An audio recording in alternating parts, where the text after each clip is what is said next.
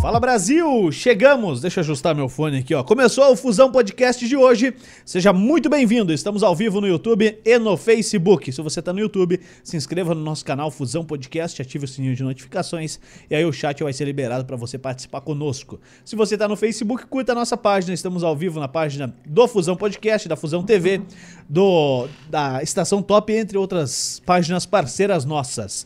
Beleza? Seja muito bem-vindo. Para você participar conosco, com perguntas, as cinco primeiras, cinco primeiras perguntas, o superchat de 10 reais, você manda pra gente e aí a gente vai fazer a sua pergunta pro nosso convidado de hoje. Se você quer anunciar ao final do podcast, os três primeiros anúncios de 100 reais no superchat. É isso aí, beleza? Se inscreva no canal, assim que você se inscreve, o, a, o chat está ativado para você. Espalhe pros amigos, mande pra galera também.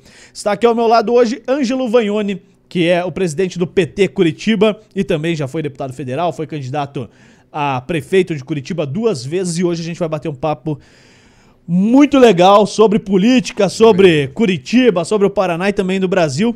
É porque é uma pessoa de muita capacidade intelectual. O Ângelo Vagnoni está aqui com a gente, topou vir. Obrigado por topar o convite, viu, Vagnoni?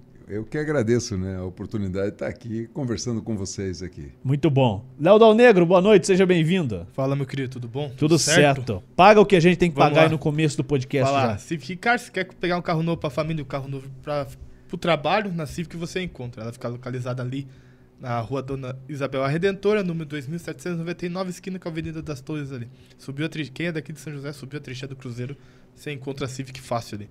Mais informações do civiccar.com.br nas redes sociais Facebook e Instagram, Civic Car Multimarcas, e nos telefones 41 30 81 5669.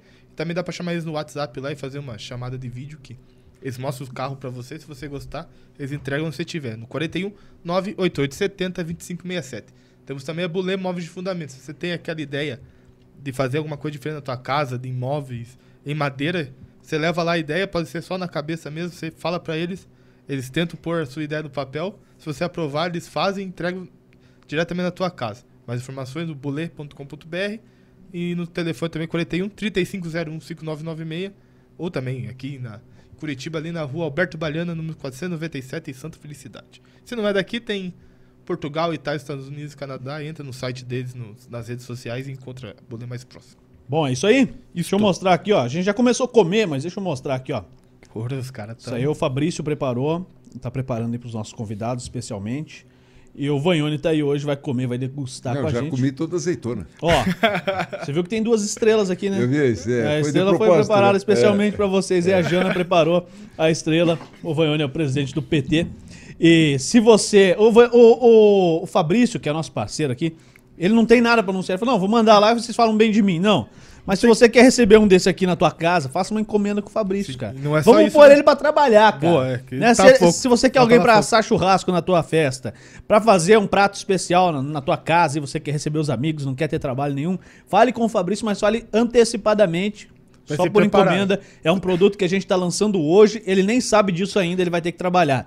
Qual que é o WhatsApp do Fabrício? O, o WhatsApp é o 41 99660 8969. Repita. 41 99660 8969. Fácil decorar. Não Beleza. vou decorar, mas é fácil. Valeu. Fale com o Fabrício e põe ele para trabalhar. Bom, Vanhone, só para explicar, mostra geral aqui. Hoje eu tô do outro lado da mesa. Eu sempre fico do lado de lá, hoje eu tô do lado de cá. É simples, né? O Vanhone tem, tem um problema de mobilidade. Tenho. Conta pra gente o que é. Vamos começar por aí, Vanhone. Acho, que, acho que já é, um, é. Um, um, algo que todo mundo tem muita curiosidade. É. Porque eu imaginei que você viesse de cadeira de rodas hoje, mas veio com suas muletas. Explica pra galera o que, que você tem, qual que é esse teu problema de mobilidade. Eu nasci em 55 e, a, e a, naquela época tinham ainda uns surtos de poliomielite no mundo inteiro, principalmente na América e na África. Na Ásia também. Mas teve um surto muito grande nos Estados Unidos é, logo depois da Segunda Guerra Mundial. E no Brasil teve um surto muito grande nesse, nesse período de 54, 55, 56. E a vacina foi testada e foi, de, e foi aprovada e descoberta nos Estados Unidos. Engraçado, lá também eh, teve uma rejeição muito grande para as pessoas se vacinarem. Né? Teve duas vacinas que foram eh, eh, compostas lá e descobertas nos Estados Unidos a do Salk e a do Seiben, dois grandes pesquisadores. Esta que nós tomamos hoje e que virou mundial, que é uma gotinha de, de pôr na, na, na boca para as crianças até 5 anos, é, foi negada na época. Então só tinha do Salk. A Associação Médica dos Estados Unidos não permitiu a implantação dela. Ele, anos depois, ele teve que desenvolver ela é, em laboratórios da Europa e da Rússia. E que hoje é a vacina é, mais prática, mais eficaz do mundo inteiro. Então não tinha vacina, teve um surto aqui no, no Brasil, no Paraná, em Paranaguá.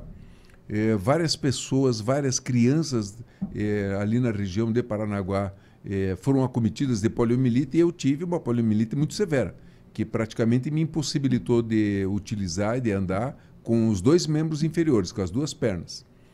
Isso eu tinha um ano e meio. Então, até eu conseguir andar com aqueles aparelhos grandes, enfim, é, foi depois da minha adolescência que eu consegui me locomover um pouco mais. Mas acabei desenvolvendo uma força nos braços muito grande e acabei tocando a minha vida, é, enfim, superando um pouco essa dificuldade de mobilidade. Né? Uhum. Bom, antes de a gente seguir o papo aqui, deixa eu lembrar também que quem está ajudando a gente na divulgação desses podcasts especiais com nossas personalidades políticas é o pessoal lá do Paraná Política, no Instagram. Se você ainda não segue, siga lá, arroba Paranapolítica Underline. É uma conta privada, você pede para seguir e aí eles liberam vocês. É o maior portal, é o maior perfil de política do estado do Paraná que faz muitas enquetes, inclusive hoje está rolando uma enquete lá bem legal a respeito de pessoas mais experientes contra as, a juventude aqui é, do estado do Paraná. É, então tem lá Álvaro Dias, Guto Silva, alguns candidatos é, a deputado estadual, deputado federal por região que devem concorrer, eles já fazem essas enquetes. Tá tudo certo, Idão Negro? Então siga lá, arroba Paranapolítica, underline, é muito fácil. Valeu pessoal do Paranapolítica é, que tá dando essa força legal pra gente ah, nessa divulgação. Pô, aí você vai mostrar minha barriguinha aqui, cara. Ah, Se bem que diminuiu, diminuiu um pouco, né, Dal Negro?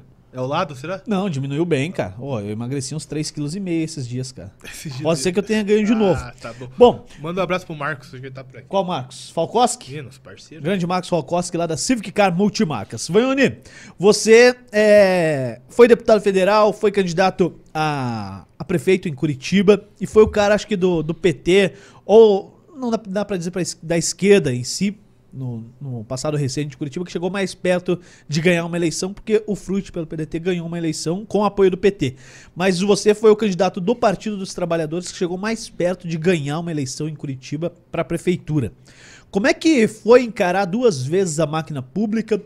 Uma vez contra o Cássio Taniguchi na reeleição dele e outra contra o Beto Richa, e as duas vezes tendo um protagonismo muito grande, chegando no segundo turno, tendo 48% dos votos contra o Taniguchi, 45% contra o Beto Rich. Como é que foi participar desses dois momentos assim da, da prefeitura em Curitiba, né? Porque um era a manutenção do que o Taniguchi fazia pelo PFL e o outro não era uma mudança total, porque o Beto Richa era vice do Taniguchi, mas também eles tinham rachado ali e, e, o Beto Richa meio que se pôs em uma parte contrária ao Taniguchi, rachou o grupo, enfim, e você seria uma, uma alternativa, mas o pessoal preferiu seguir com quem já estava, a maioria preferiu. Como é que foi participar desses dois momentos políticos da história de Curitiba?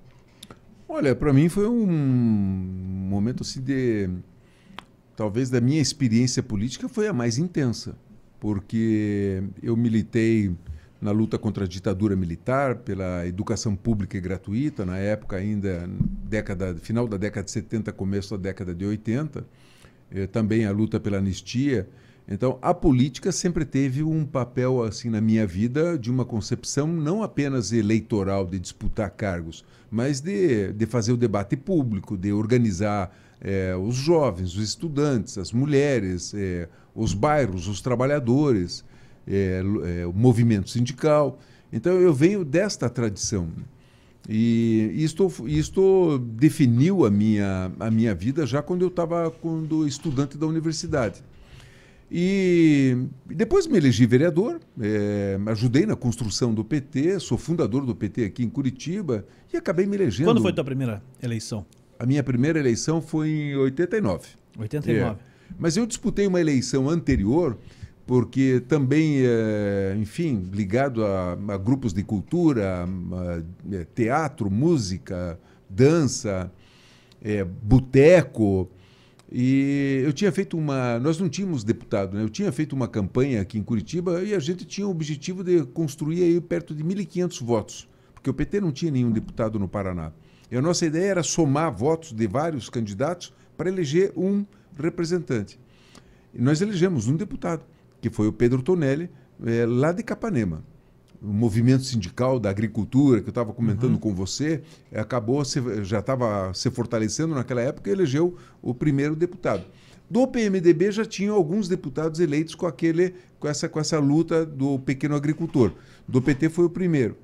Mas a gente pensou em fazer 1.500 votos e eu acabei fazendo 5.200 votos. Foi uma bom, hein? foi muito bom, né? Quer dizer, é, nos bares de Curitiba, na vida da noite, na, no pessoal da poesia, da literatura, e da política mais, mais guerreira, da, da, da juventude. E isso me deu condições para me eleger vereador. É, a minha eleição de vereador, nós ele... aí o PT elegeu três vereadores. Eu, o Rosinha e o Silvio Miranda. Aí eu cumpri o meu mandato de vereador, o que aconteceu na minha cabeça? Eu antes era, eu tinha um, uma, uma, vamos dizer assim, um horizonte de fazer política com os problemas da sociedade, eu comecei a ter que entender como que uma prefeitura podia resolver problemas da vida das pessoas que eu era vereador. Isso trouxe um desafio de pensar. Aí o Rosinha foi candidato a prefeito e depois dessa eleição do Rosinha, eu já estava como vereador no meu segundo mandato, já tinha sido eleito deputado estadual. É, eu coloquei meu nome, porque eu estava estudando a cidade, coloquei meu nome dentro do partido, a gente fez lá uma, uma prévia, eu acabei ganhando a prévia e fui fazer a candidatura.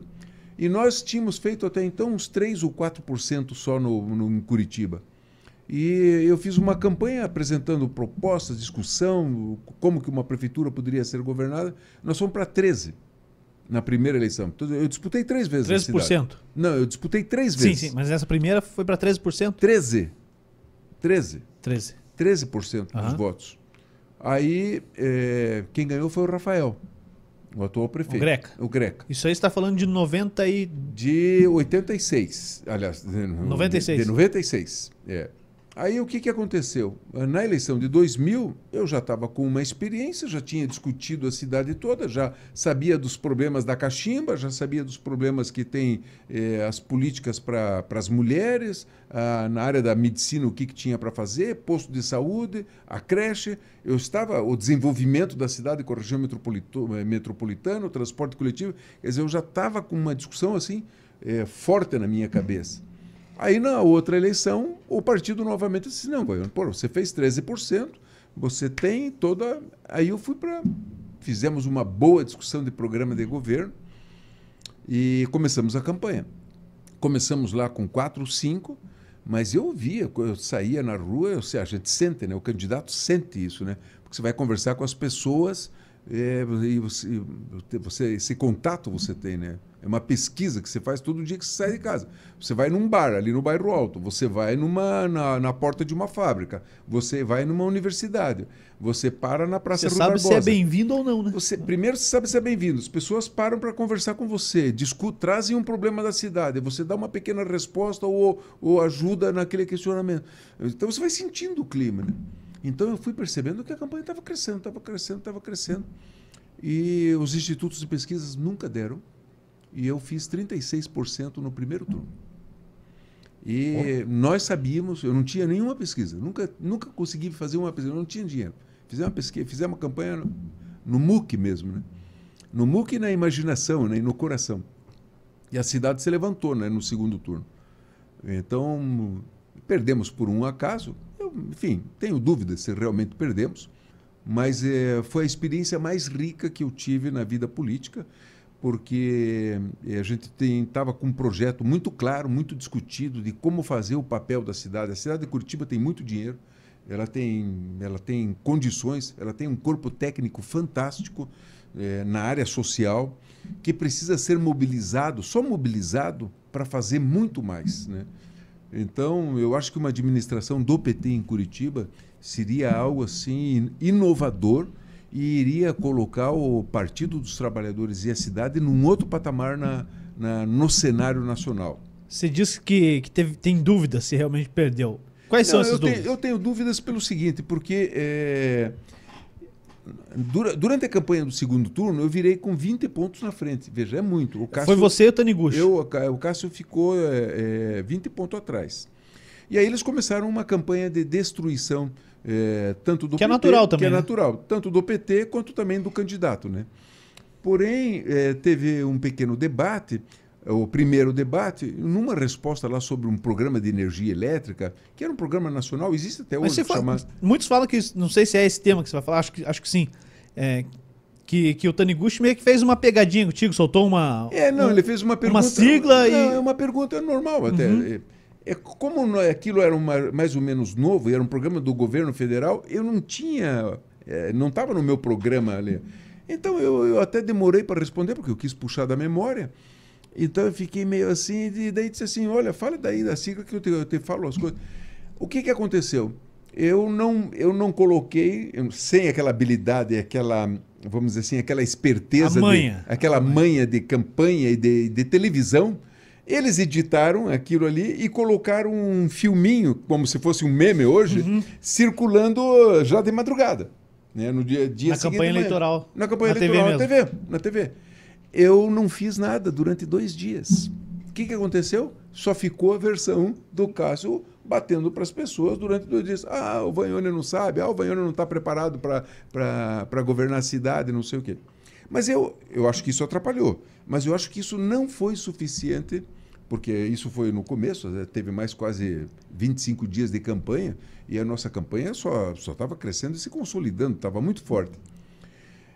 E sempre teve uma suspeita de algo que aconteceu. A urna eletrônica em Curitiba era uma das primeiras capitais, se não a primeira capital a fazer eleição com urna eletrônica.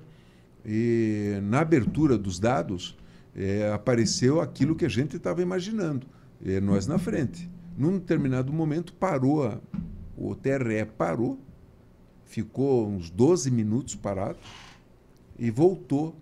Quando voltou, começou a tendência do Cássio passar. E chegou no final com 2% lá, é, o Cássio na frente.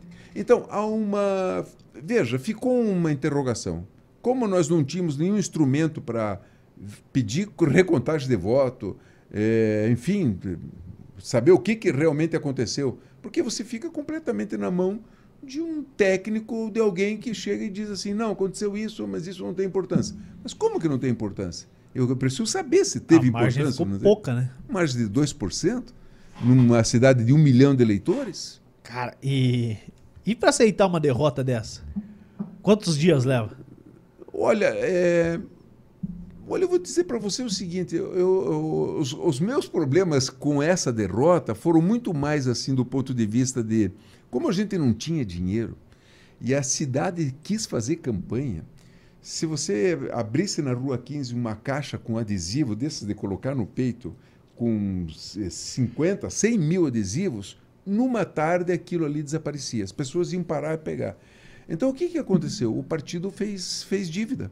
Eh, mandou fazer material, adesivo de carro, adesivo de peito, eh, bandeirinha, essas coisas todas. Que é natural. Antigamente as pessoas usavam isso muito mais. Então, eu fiquei muito mais premido pros- pelos problemas financeiros nos próximos dois anos do que propriamente eh, porque eu não me senti derrotado. né? Eu me senti eh, junto com todo mundo do PT, claro que nós queríamos a vitória, eh, mas a gente se sentiu vitorioso no processo, porque nós ganhamos o debate político na cidade. Né? A cidade ficou do nosso lado. A cidade não queria mais o grupo do Lerner governando, não queria mais o Cássio. Tanto é que o que o Cássio fez e o que o Beto fez depois não significou nada de interessante para a cidade. É, é uma continuidade apenas. Não tem nenhuma coisa, não tem nenhuma, não tem nenhuma grande importância. Foram apenas gestores, como se fossem um, é, um gerente de banco, entende? Uma coisa mecânica. Né? É, pela falência da política, o Beto depois, é, porque o prefeito da capital sempre tem um, vamos dizer assim, um futuro político pela frente. Aham. Pode ser Desenhado, que- né? É, Já desenhado, porque- pré- pré-determinado. é porque é o maior colégio eleitoral, né? Curitiba, região metropolitana. Pode ser governador. O Beto foi governador também. Mas veja, é, fez o que fez, né? É, então, na cidade de Curitiba.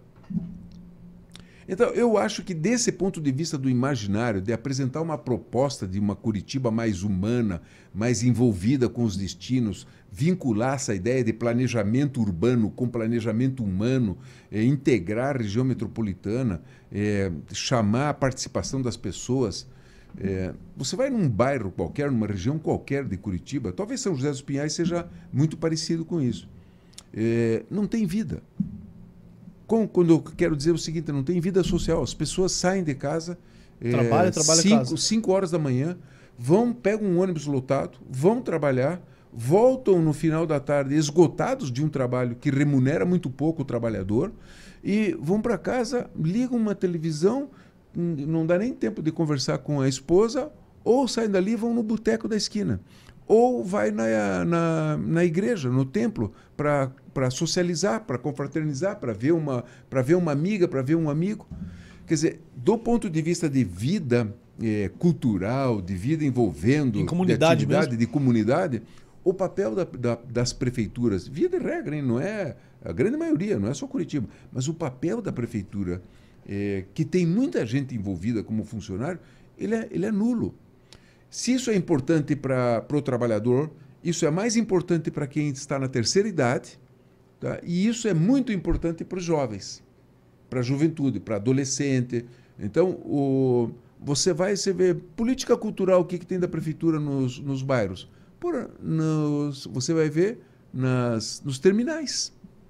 Então você vai num terminal do Tatuquara. Ah, lá tem uma casinha que você vai inscrever lá, tem 40 vagas, lá tem quase 60 mil pessoas, mas tem 40 vagas para fazer um cursinho de, de.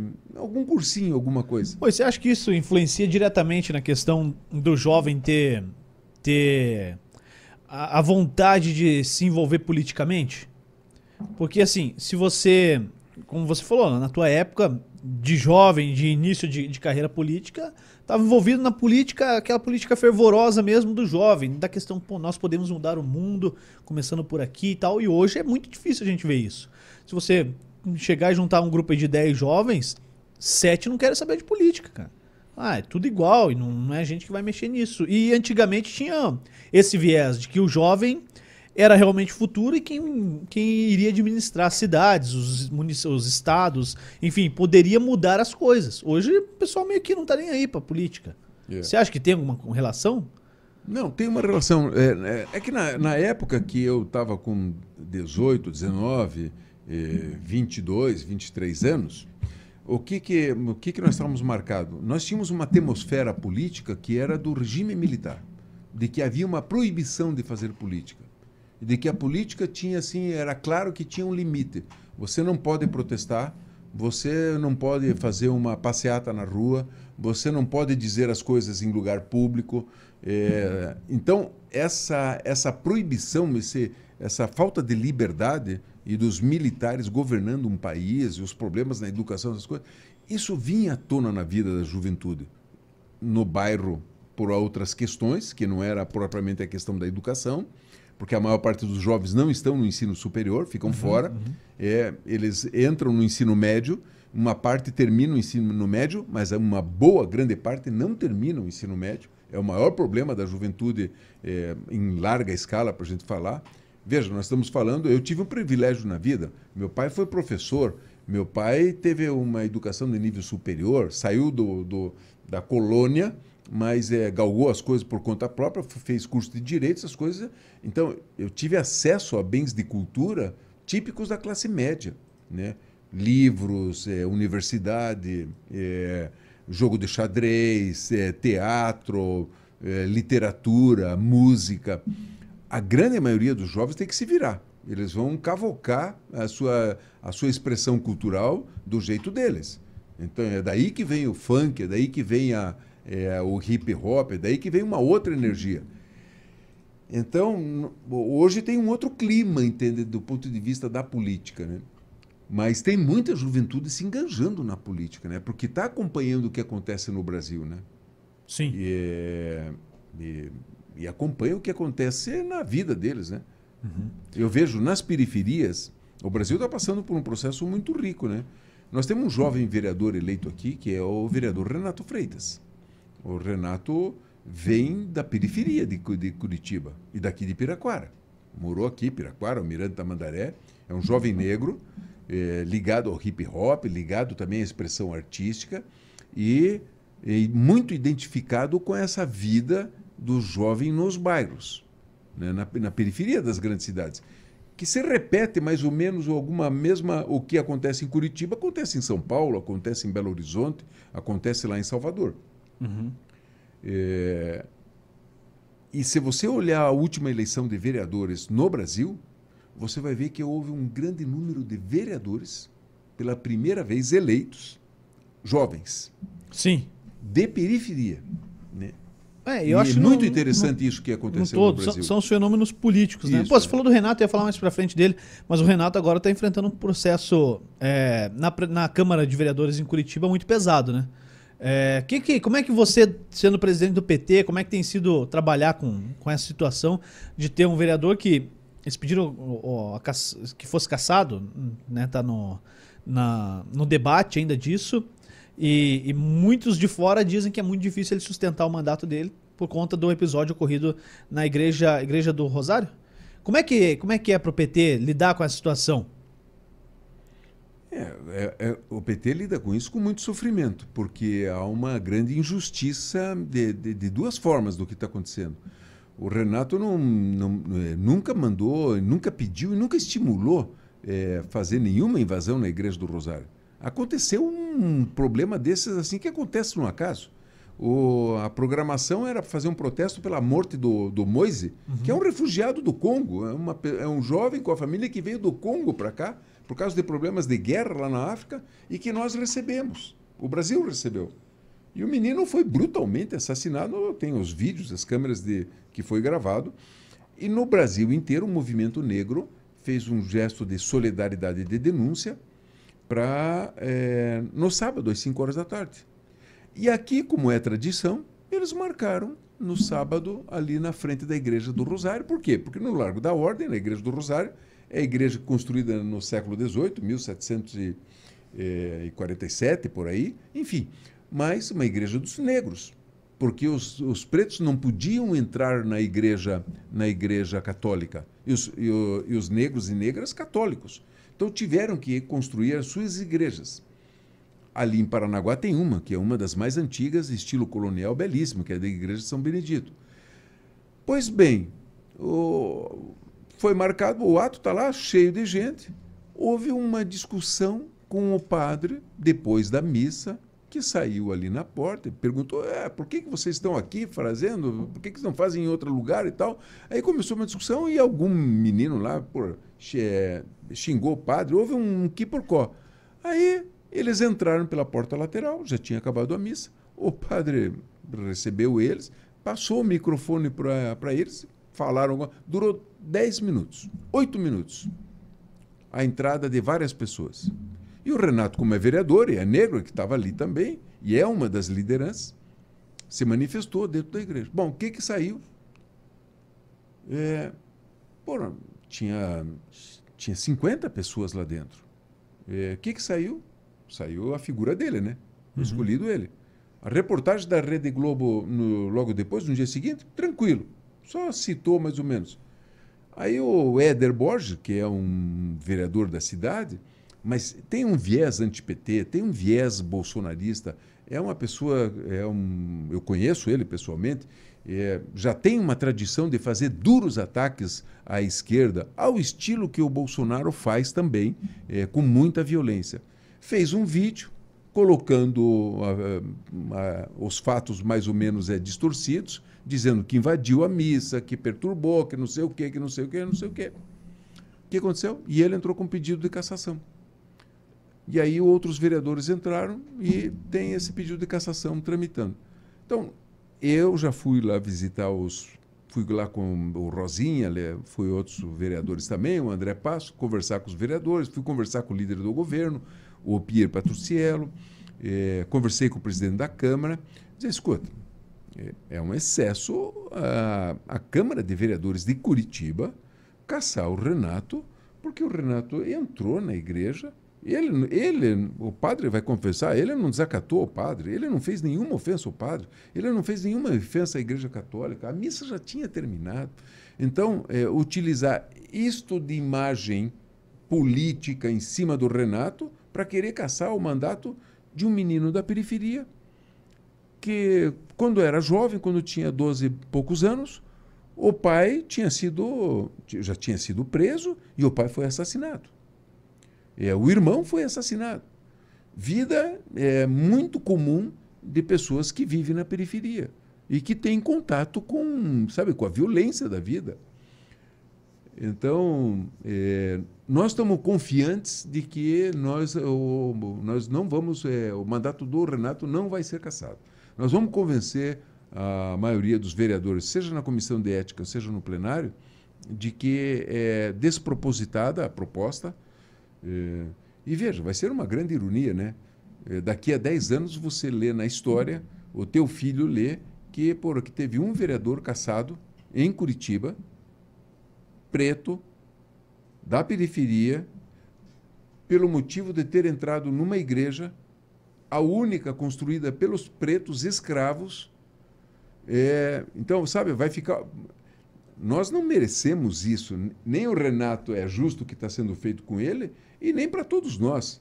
Mas a Igreja Católica não pode ficar com uma chaga dessa, né? Você não acha que faltou um pouco de malandragem política pro Renato? Porque a Carol da Tora estava lá também no protesto e ela não adentrou a igreja, né? Ela ficou lá fora. Ela falou isso é, nas redes sociais depois que ela estava no protesto e simplesmente ela não quis entrar na igreja. Você acha que faltou um pouco dessa malandragem política, de pensar em possíveis consequências para ele? Eu acho que o Renato não pensou. Né? O, o, quem conhece o Renato, o Renato é uma pessoa. O Renato é uma pessoa, é, sabe, de, de emoção e de pureza das coisas. Você não vai ver, o Renato nunca fez mal para ninguém. Se você pegar a vida do Renato, ah, tem é, queixa na polícia. Você vai ver o seguinte: é sempre um confronto com a polícia querendo fazer alguma coisa com um jovem negro. É, tira a roupa. Quero ver o, quero ver a meia. Tá com uma maconha aí? Quero ver não sei o quê. Não, não tem na história da vida do Renato não tem um gesto de indelicadeza para alguém. Ele é uma pessoa de um, de um coração assim é, é muito grande. Então eu acho que ali na ocasião eu não estava lá. Veja, eu era para ir. Eu só não fui no ato porque o meu filho pegou covid e como ele mora comigo, eu fiquei, eu tive que ficar de quarentena também. Uhum. O mesmo período dele. Eu não peguei, mas eu fiquei de quarentena junto com meu filho. Por isso eu cancelei. Senão eu estaria lá. E claro, eu, se estivesse lá, dizia não, pessoal, calma, não, não, vamos, vamos conversar. Você entraria com... na igreja não? Não, não entraria na igreja, mas eu conversaria com o padre, Aham. sabia? Veja, a igreja, na minha época, quando eu era estudante, até quando eu fui vereador, quando a gente fazia muita política, a igreja sempre funcionou com, porque a polícia correu atrás da gente muitas vezes. Imagino. Eu não podendo correr muito por causa das muletas, né? Entendeu?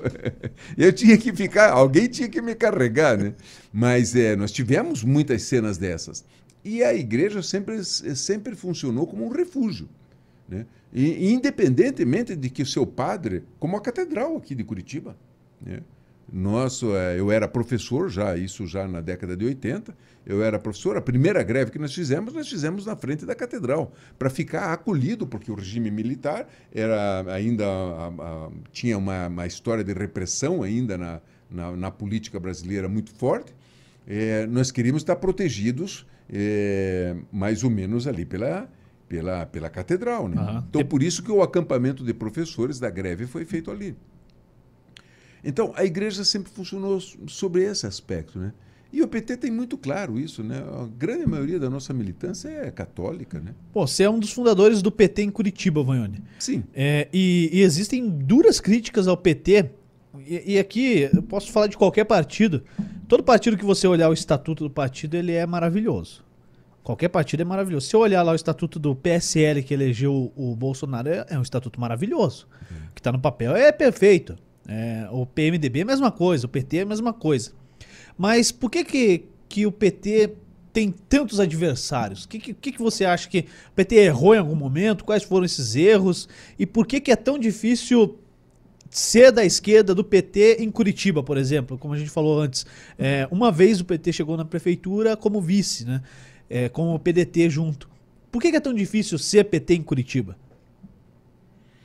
Olha, eu, eu, eu tenho. Veja, é, é uma. É uma eu digo. Veja, não, não, não, não, não pensei muito a esse respeito, mas, é, por exemplo, no meu caso pessoal e na minha experiência com o PT, é, como partido de esquerda, nós, em dois momentos da vida política da cidade, nós quase ganhamos uma eleição para governar a cidade. Então, esse argumento de que é, o povo curitibano é um povo é, afeito a, a, somente a ideias conservadoras, essas coisas todas, essas duas, essas duas, essas duas eleições, essas duas experiências demonstram isso. Eu era do PT, com todo o estigma que é cultivado sobre o PT, de que é um partido de esquerda, que não tem capacidade, que vai fazer isso, não sei o quê, não sei o quê. Aquelas coisas que a gente sabe que é, de campanha política e que ficam introjetando na cabeça das pessoas. Mas, enfim, é, nós tivemos aí oito anos de experiência é, popular grande na cidade, que a cidade disse assim, não, o Vagnoni do PT tem, todo, tem todas as credenciais para governar a cidade, entre aspas, né, a mais bem governada do ponto de vista de planejamento urbano, que é a elite técnica e etc., que o lernismo implantou essa, essa, essa visão sobre a cidade, e que os curitibanos aceitaram isso de uma maneira muito muito, muito intensa. Né? Todo mundo tinha um certo orgulho quando saía de Curitiba para o resto do Brasil, do Paraná, de dizer, olha, eu sou curitibano, porque aqui, aqui tinha fama de ter calçada, é, parques... Árvore na rua. Árvore na rua, um transporte coletivo muito bom, não sei o quê, enfim. E veja, e, e durante duas eleições, a maioria do povo curitibano, a eleição que eu perdi para o Beto Richa daí é uma discussão à parte, porque teve um outro problema no começo da campanha. É, senão, talvez a eleição Qual tivesse. Qual foi esse problema? O problema é o seguinte: o Cássio era o prefeito uhum. né? e não tinha reeleição. Então, o... Era o segundo mandato dele, né? É, não, é, é, é na, na tá falando de 2004, né? 2004. Então, o Cássio governou de 2000 a 2004. Aí uhum. ele, ele, ele, ele tinha que sair. O candidato dele era o Beto Richa, o vice. É... Mas ele lançou o Bertoldi candidato, né? Calma, pois é, essa é uma estratégia. Essa é uma estratégia. Não, não, essa é uma estratégia de mentira. Tá? Esta foi uma grande artimanha. O que, que aconteceu? As pesquisas davam, eu tinha lá uns 30, 36, o Beto Richa estava lá embaixo. E... Só, só para contextualizar, nessa época você era deputado estadual de novo? Tinha eu sido deputado reeleito? Estadual. Deputado, é, estadual. deputado estadual. 2002. É. Então, o, o, eu estava em primeiro lugar nas pesquisas, com 30, 30 e pouco o, ali, pelo mês de, ali pelo mês de maio, é, junho, mais ou menos assim, perto desse, desse período aqui agora. O, o Cássio com uma rejeição monumental, porque o Cássio não se recuperou, ele se elegeu prefeito contra mim, mas ele ficou, a, a gestão dele, ele não conseguia sair na rua. A cidade não aceitou aquele resultado.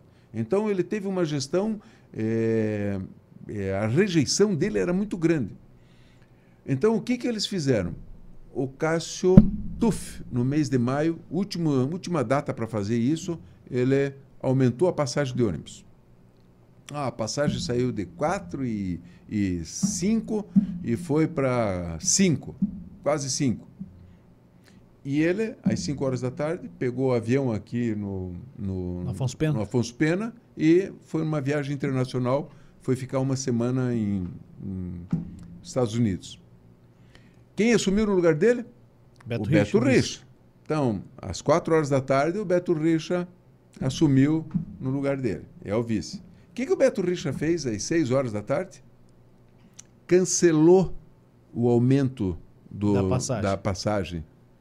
E fizeram uma propaganda durante uma semana em todos os expressos, em todas as linhas, eh, dizendo que o Beto Richa tinha feito. Eh, contra a vontade do Cássio. Contra a vontade do Cássio. Tudo armado. Tudo armado. E aí eles conduziram a campanha, porque como o Cássio e o grupo do Jaime tinham uma rejeição muito grande, eles trouxeram o Bertoldi para ser o candidato, para ele ficar na televisão junto com o Cássio.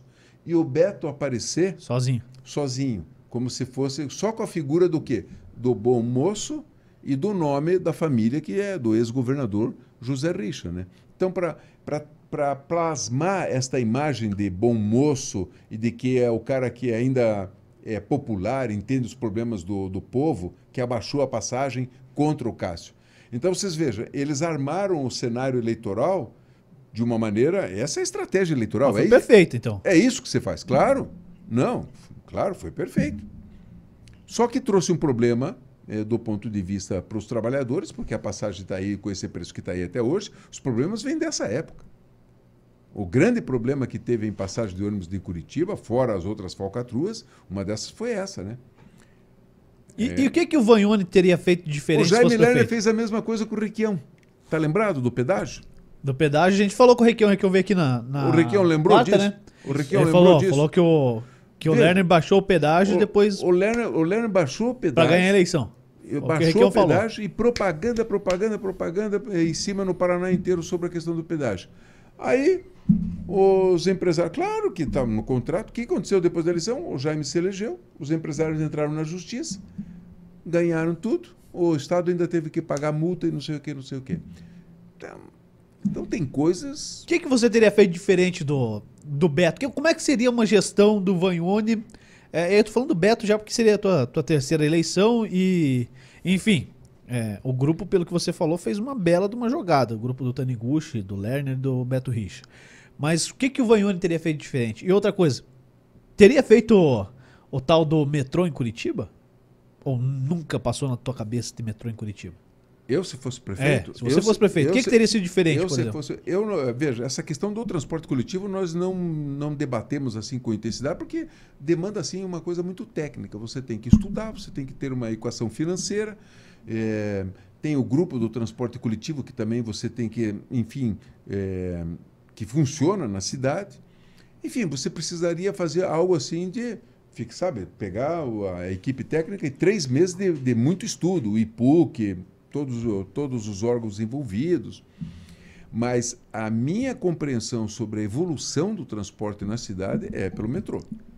Você acha então, que teria ter sido feito? Então, eu não, eu não sei se eu conseguiria, mas se eu fosse prefeito, eu teria iniciado os estudos e, se fosse possível, uma engenharia financeira eu teria começado as obras. Mas já foi falado muito desse metrô né, em Curitiba. O próprio Beto. É a melhor cidade para ter metrô. Só não tem metrô porque o grupo do, o grupo do Lerner, ligado ao grupo do Gulim, que é o dono de 70% dos ônibus em Curitiba, é, é, contra o metrô. Então, toda vez que, se alguém, que algum arquiteto ou algum urbanista fala que Curitiba deveria ter metrô, aparece 500 caras é, ligados ao grupo do Gulim, do Jaime Lerner, com toda a televisão da Rede Globo, etc., falando: não, aqui nós não precisamos de metrô, aqui não presta metrô. Mas e aí, seria pelo, pelos caminhos que já existem? Tipo, o Marechal Floriano, fura e faz ali mesmo o metrô. Seria mais ou menos ah, isso. O melhor, o, bom, eu acho que a gente. Nós, eu, se fosse prefeito, começaria pela parte da maior demanda. Então, onde que tem a maior demanda? Que é Rui Barbosa até o Pinheirinho. Uhum. É, então, essa, porque pega a região sul. Esse é o grande eixo que você de, deveria, vamos dizer assim, eu não penso em fazer um metrô em quatro anos, é, tudo que precisa em Curitiba, mas eu, eu teria começado com este trecho, porque eu daria um transporte de qualidade. Toda a República Argentina ela já está segmentada, pronta para fazer o, o trajeto por baixo e fazer o metrô. Há várias técnicas hoje de metrô. O mundo inteiro tem metrô. Sim. Tem metrô há mais de 150 anos. Tá? Então parem com isso, né? É, nenhum, nenhum engenheiro Pô, vai... Põe lá um, uma máquina que vai cavando e já vai construindo. É, tem, tem, várias, tem várias técnicas. Então, eu faria este trecho, porque esse trecho pega uh, a maior, o maior número de passageiros do transporte coletivo num, num eixo. Né? Baratia, seria muito mais barato o metrô do que ônibus para a população? Olha, esse é um cálculo que precisa ser precisa atualizado, ser né? Precisa ser atualizado. Mas é mas, é, além da questão do custo, a qualidade do serviço. A rapidez e a qualidade do serviço. Né? É, porque então, ele é então, direto, né? Não para. É, para não, só para embarque e desembarque. Não para. É, então, é a qualidade do serviço, uhum. né? Por que, que as pessoas não, não, é, não usam carro em Paris, em Buenos Aires, e usam metrô? Pela qualidade, Sim. pela Ah, qualidade do serviço. É, o pessoal que não usa, não usa o transporte coletivo hoje, uma pelo preço e outra pela qualidade. É, é. Pô, eu tenho um conforto de estar no meu carro, é, sair a hora que eu quero, Não, Curi- chegar mais tranquilo ainda. Ah, por mais que Curitiba tenha um outro congestionamento, mas, pô, eu tô, eu tô no meu carro, meu, é. É. meu, tá ali, eu ligo o meu rádio, faço o que eu quero e tal. Porque se eu pegar o ônibus, eu sei que eu tô ferrado, cara. É difícil, é difícil usar ônibus. Não, e é muito apertado, todo mundo junto, pô, é um desconforto muito grande, né? Então, eh, Curitiba acabou induzindo então as pessoas a depender do carro. A, a classe média não usa o transporte Não. coletivo. Não usa o transporte coletivo. Diferente de toda a tradição europeia. Entendeu? Sim. Diferente. Sim. Ó, Vânia, e duas vezes que. As duas últimas que você foi candidato, uma, o Fernando Henrique era, era o presidente, e a outra você já foi candidato com o Lula sendo presidente, né? Em 2004, Lula estava com dois anos de mandato.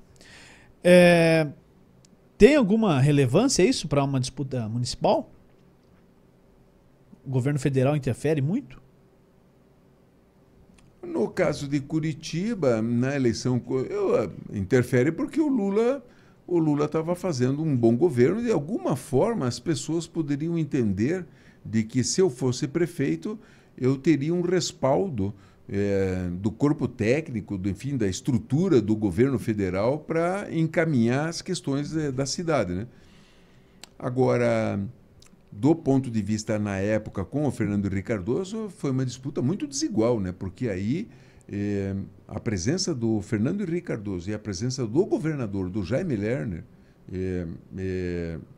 e ainda o prefeito atual, quer dizer, eu estava lutando sozinho contra todos, né? Então, na de 2000... Você acha que teve mais interferência do que na Teve mais 2004? interferência em 2004.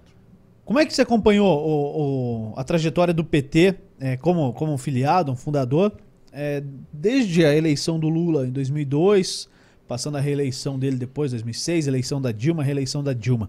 Como é, qual a análise que você faz, sendo, acredito que uma das, das cabeças pensantes do PT em Curitiba e no estado do Paraná, desses quatro governos que o, que o PT teve, né? três, três inteiros e mais os dois da Dilma antes do impeachment.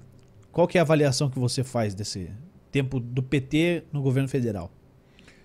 Olha, eu olhando assim, se eu tivesse eh, me distanciando um tempo assim da história, eu olhando o que aconteceu no Brasil, eh, você pega um recorte de 30 anos. Não, não vamos fazer muito. Ah, o que aconteceu nesses 30 anos? Então, do governo da Dilma e do Lula, que dá 12 anos, e vamos pegar mais eh, 16 lá, outros anos. O governo do, do Itamar, o governo do Fernando Henrique, os oito anos do governo do Fernando Henrique. O que aconteceu nesse, nesse, neste período assim? Bom, nesse período aconteceram coisas importantes para o Brasil. O Brasil resolveu um problema em inflação que prejudicava a Foi o economia, Plano Real? tá? Que foi o plano real. O Brasil conseguiu então fazer um equilíbrio de contas externas e de, e, e de, de problemas de balanço de pagamentos, essas coisas todas. E eh, depois nós tivemos um período de estabilidade e depois nós tivemos o governo do, os governos do Lula e da Dilma. O que que, o, o que, que deu para você perceber? Pô, olha, o Brasil tem uma potência do ponto de vista de desenvolvimento econômico que se você der um apoio, se você der um estímulo, é, é enorme o que acontece. Então, nós crescemos na agricultura, nós crescemos na mineração, nós crescemos no gado, nós crescemos eh, na exportação, eh, o- investimos na educação, investimos na construção civil. Quer dizer, a o Brasil emprego gerou emprego. O Brasil começou o poder aquisitivo do Brasil. Então, nesses últimos 30 anos, que a gente tem que daí somar um pouquinho do poder aquisitivo conquistado na época do Fernando Henrique Cardoso, esses oito anos, o período anterior não. Mas se você somar Fernando Henrique Cardoso e, sobretudo, o governo de Lula e Dilma, eh, o poder aquisitivo da maioria das pessoas melhorou muito no Brasil, do ponto de vista estatístico.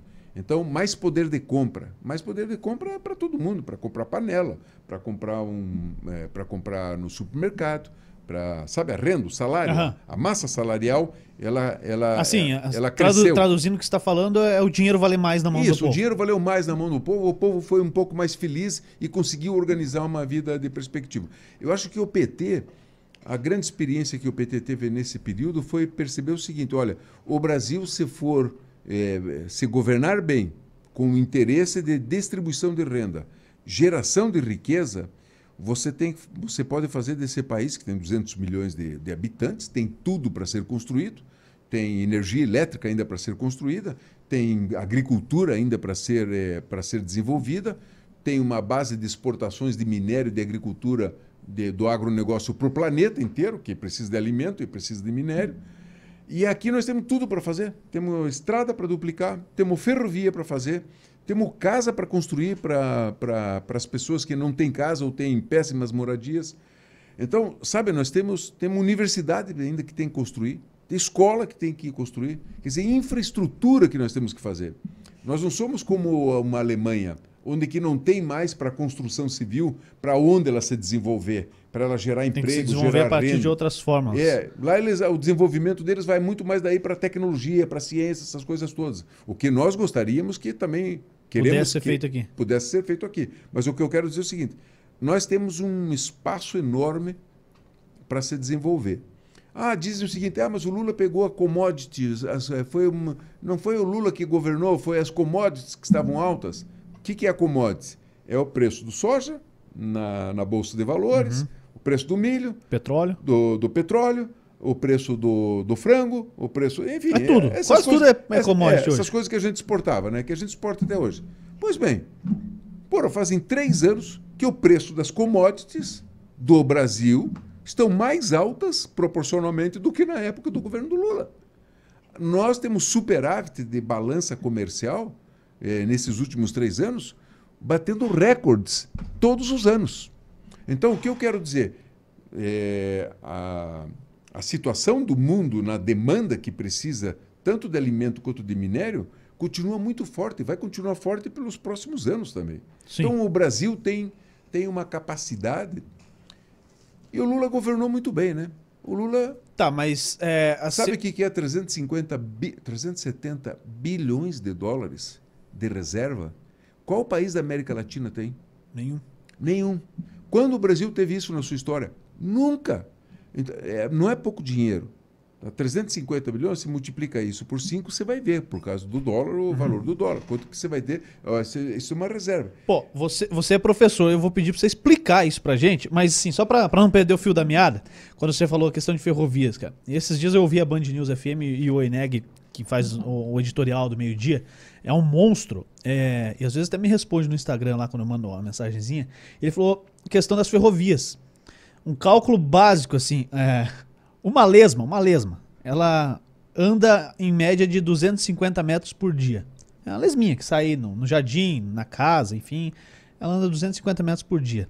Nos últimos 100 anos, as ferrovias no Brasil, elas andaram uma média de 50 metros por dia. Ou seja, é, muito menos do que uma lesma. É, não, não teve investimento em ferrovia. Não teve. E agora se fala em investimentos em ferrovias, mas não teve, nós não tivemos. Ficou parado, né? Ficou literalmente o que foi construído lá atrás foi, e agora vamos falar em construir para frente. Mas, pô, 50 metros tá, per- tá perdendo na corrida para uma lesma, né? Pra você ter uma noção de que situação que tá.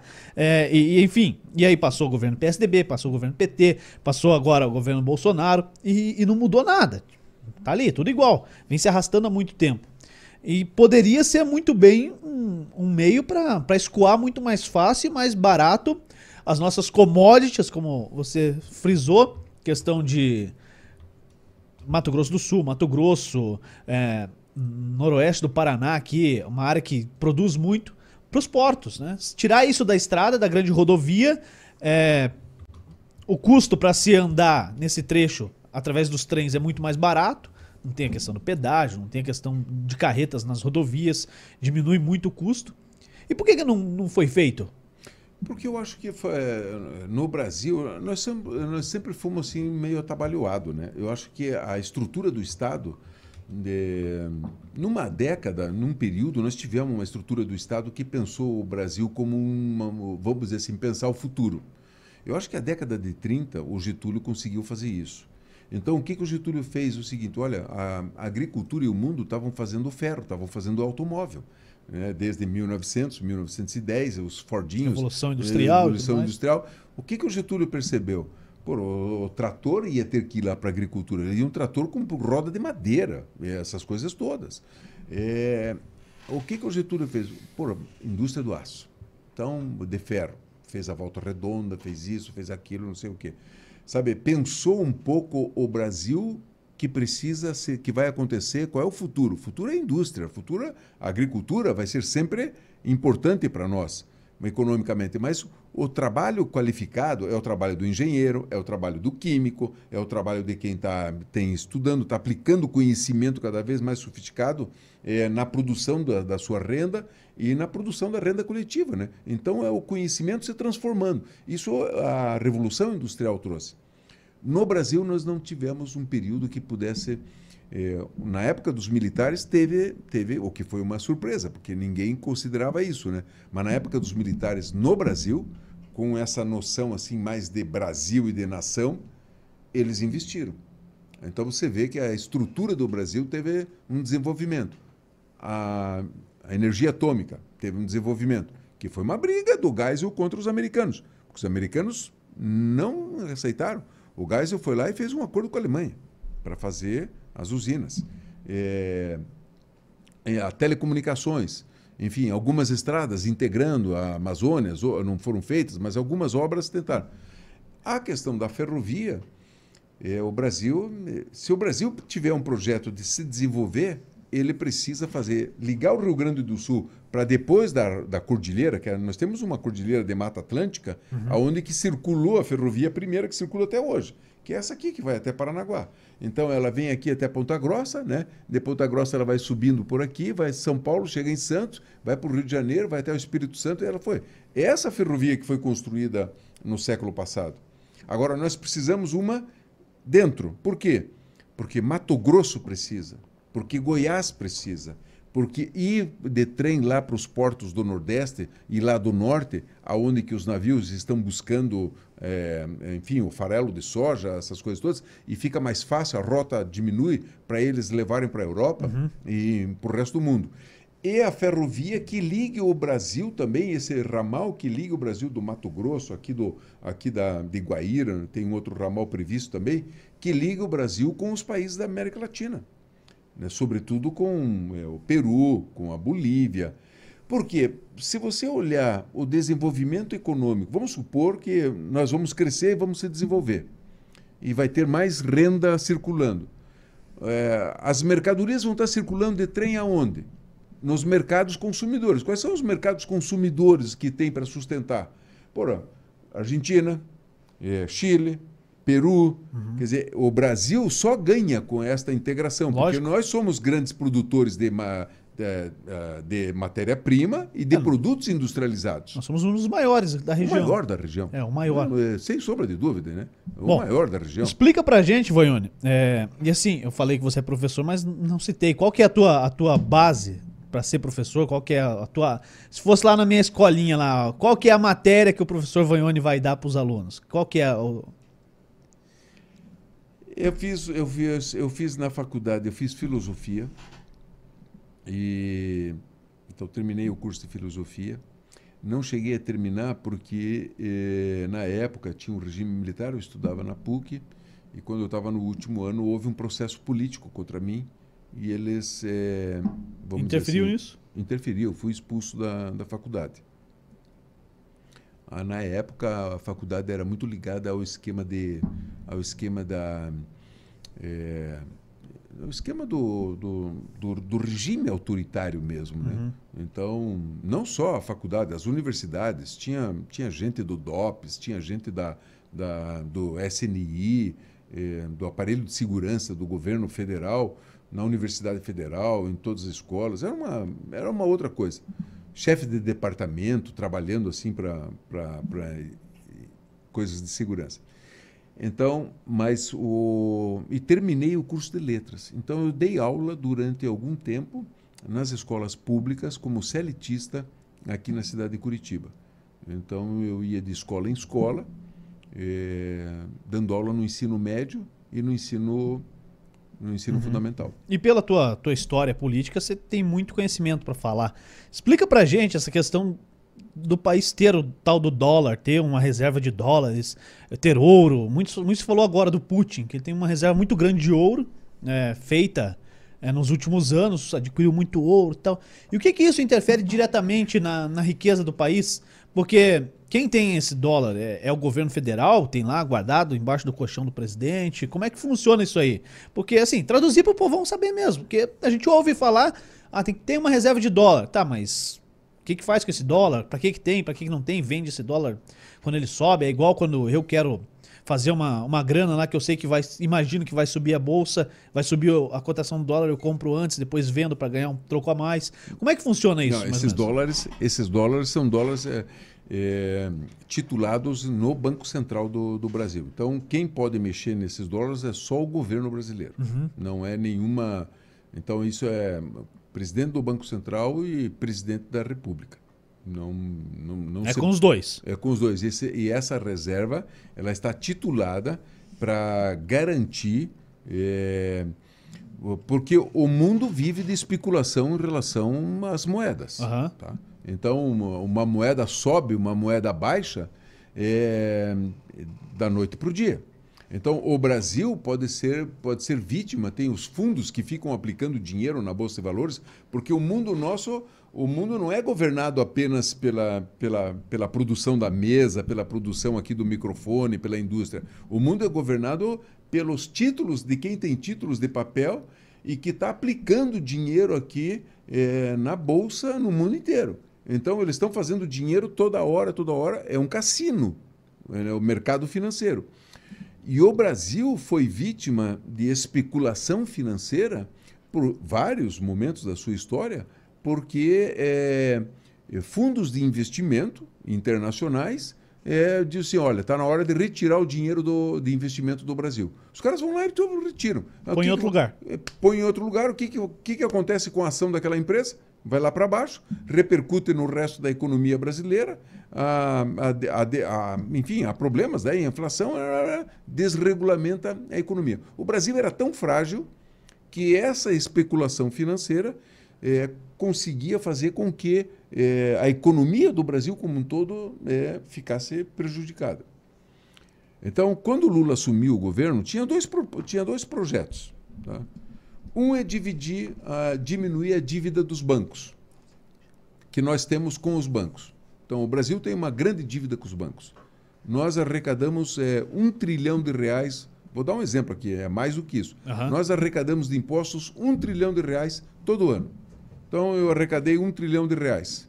O governo federal arrecada, que você pagou no imposto de renda e tal, tudo foi lá. O que aconteceu? Desses um trilhão de reais, 500 milhões, a metade, eu pago para os bancos. Então, o dinheiro que você vê do orçamento que vai pagar o exército, que vai pagar é, o médico da saúde, que vai construir um hospital, que vai fazer uma ferrovia, é a metade do que a, gente, da, do que a gente arrecada. Então, o que, que um governo que quer pensar o Brasil do futuro tem que fazer? Tem que fazer uma política econômica de crescimento econômico, de que valorize o emprego, valorize a renda, de que o Brasil vá dependendo cada vez menos desses empréstimos do banco e vá e vá deixando esse empréstimo, essa dívida cada vez menor. Então, isso é um projeto de longo prazo. Isso é algo para conquistar em 20 anos. Porque você vai aumentando a tua capacidade, você vai crescendo e você vai aumentando a tua capacidade orçamentária. E vai melhorando a vida do país como um todo. Porque o, o Estado não é apenas para fazer uma escola. O Estado é para construir estrada, para financiar as ferrovias. Assim foi feito no mundo todo. Assim, é feito, assim foi feito na Coreia. Assim foi feito na Finlândia. Assim foi feito na Rússia, na China. China até hoje. Então, o outro, o outro objetivo do governo era sair dessa dependência externa de, do mercado de capitais, tendo influência e podendo a qualquer momento, pela volatilidade aí do... Nós tivemos uma crise em 2008 que é, a Ford foi lá para baixo, a GM foi lá para baixo. Uhum. Não sei se está lembrado disso, né? É, foi a época que o, que o Lula falou da marolinha. Isso, isso. Veja, ele, é, nós conseguimos resistir bem para aquilo. Ele chamou o povo e disse assim: não, não fique com medo. Podem comprar que nós vamos liberar o crédito porque nós vamos superar isso.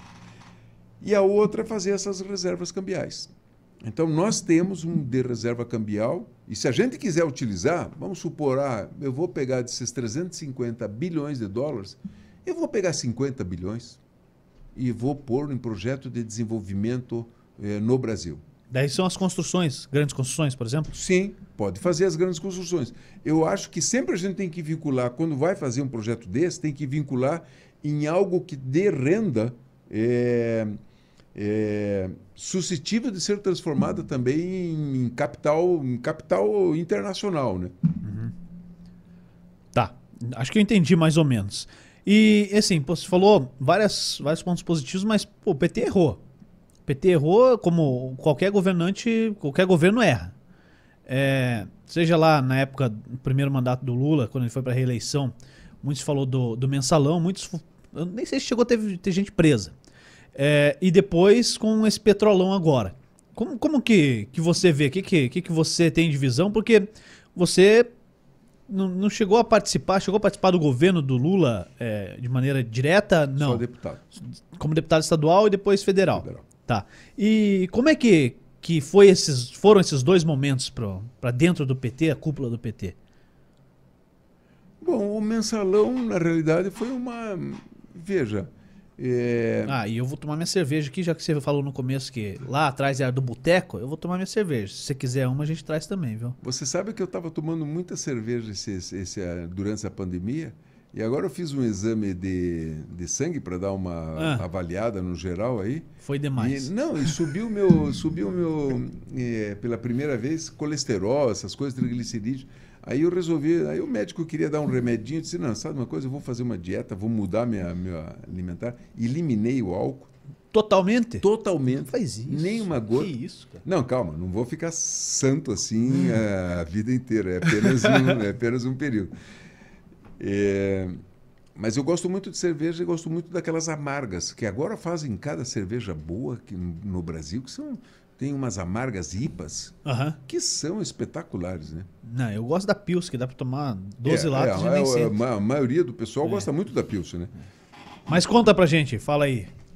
Olha, eu acho que é, o PT aprendeu muito com isso, né? É, veja, é, é que tem é, é que tem um exagero sobre as coisas que aconteceram, né? Tem um exagero muito grande. Você diz É. lá atrás do mensalão? Não, não só do mensalão, mas também do outro, né? Do petrolão. Da, é, da, da questão da, da Petrobras, das, e, e isso está mais, tá mais evidente, né? É, por que, que eu acho que tem um exagero?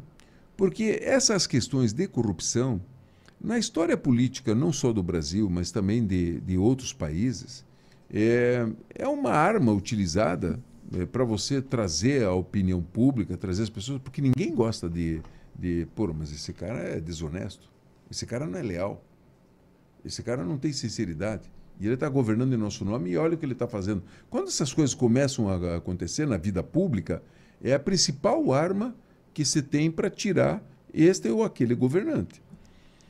E, e o PT acabou sendo vítima um pouco disso. Né?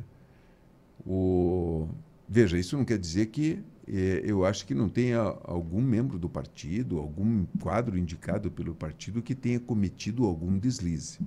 Mas de que eh, a- a- o que organizaram, de que a estrutura do PT, a estrutura que estava no governo, os ministérios, essas coisas todas, é para fazer uma, uma quadrilha para assaltar o país, que é uma imagem que consolidaram, e a classe média brasileira comprou muito essa imagem, né? É, é, o povão, o povão ficou um pouco assim dividido, né? É, hoje tá, já está superado, mas comprou muito essa imagem, né? E numa e, e sem chance de você pensar diferente, né?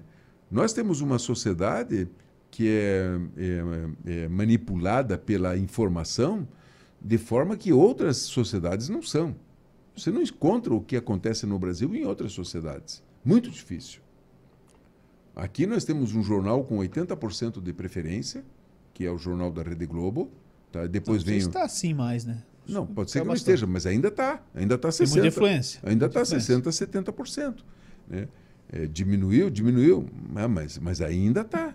Mas, de qualquer maneira, veja, mas a opinião é formada por esses grandes instrumentos de mídia e de rádio é, de manhã, de tarde e de noite. Então, como é que você escapa disso? Como é que você muda isso? né? Então, disseram que o Lula comprou um apartamento. O Ministério Público de São Paulo já tinha dito que, por, que o apartamento não era do Lula, já tinha arquivado. O Moro mandou desarquivar o processo e, e trazer é, é, para Curitiba, porque o tal do Léo Pinheiro, dono da construtora lá, era um cara que tinha feito algum acordo espúrio lá na Petrobras. E depois de ficar dois anos preso, fez uma, concordou de fazer uma delação para o Lula em cima do triplex. Uma loucura. Então, como é que você escapa disso? Daí, a Globo colocando em manchete todo dia. Todo dia, de manhã, de tarde, de noite. Dez dias. As pessoas gostam de ver cenas. Todas nós somos atraídos pelas cenas de, de sabe, de conflito, de, de tragédia. desgraça, de tragédia. É, vamos dizer assim, é uma sensibilidade comum do ser humano. Como é que você faz? Se você não tem espaço. Então, o mecanismo de, de, de de introjetar uma ideia é muito forte né, no Brasil. É... Tá, o, o, Lula tem falado várias vezes e até é, eu pedi pro Requião. O Requião falou que tem o WhatsApp do Lula lá, você também deve ter. Quando ele estiver em Curitiba, ele fala pra ele dar uma passada aqui eu sei que ele tem bastante tempo sobrando, assim, não faz muita coisa. É, ainda mais nessa época de campanha, é bem tranquilo para quem é candidato, eu sei disso.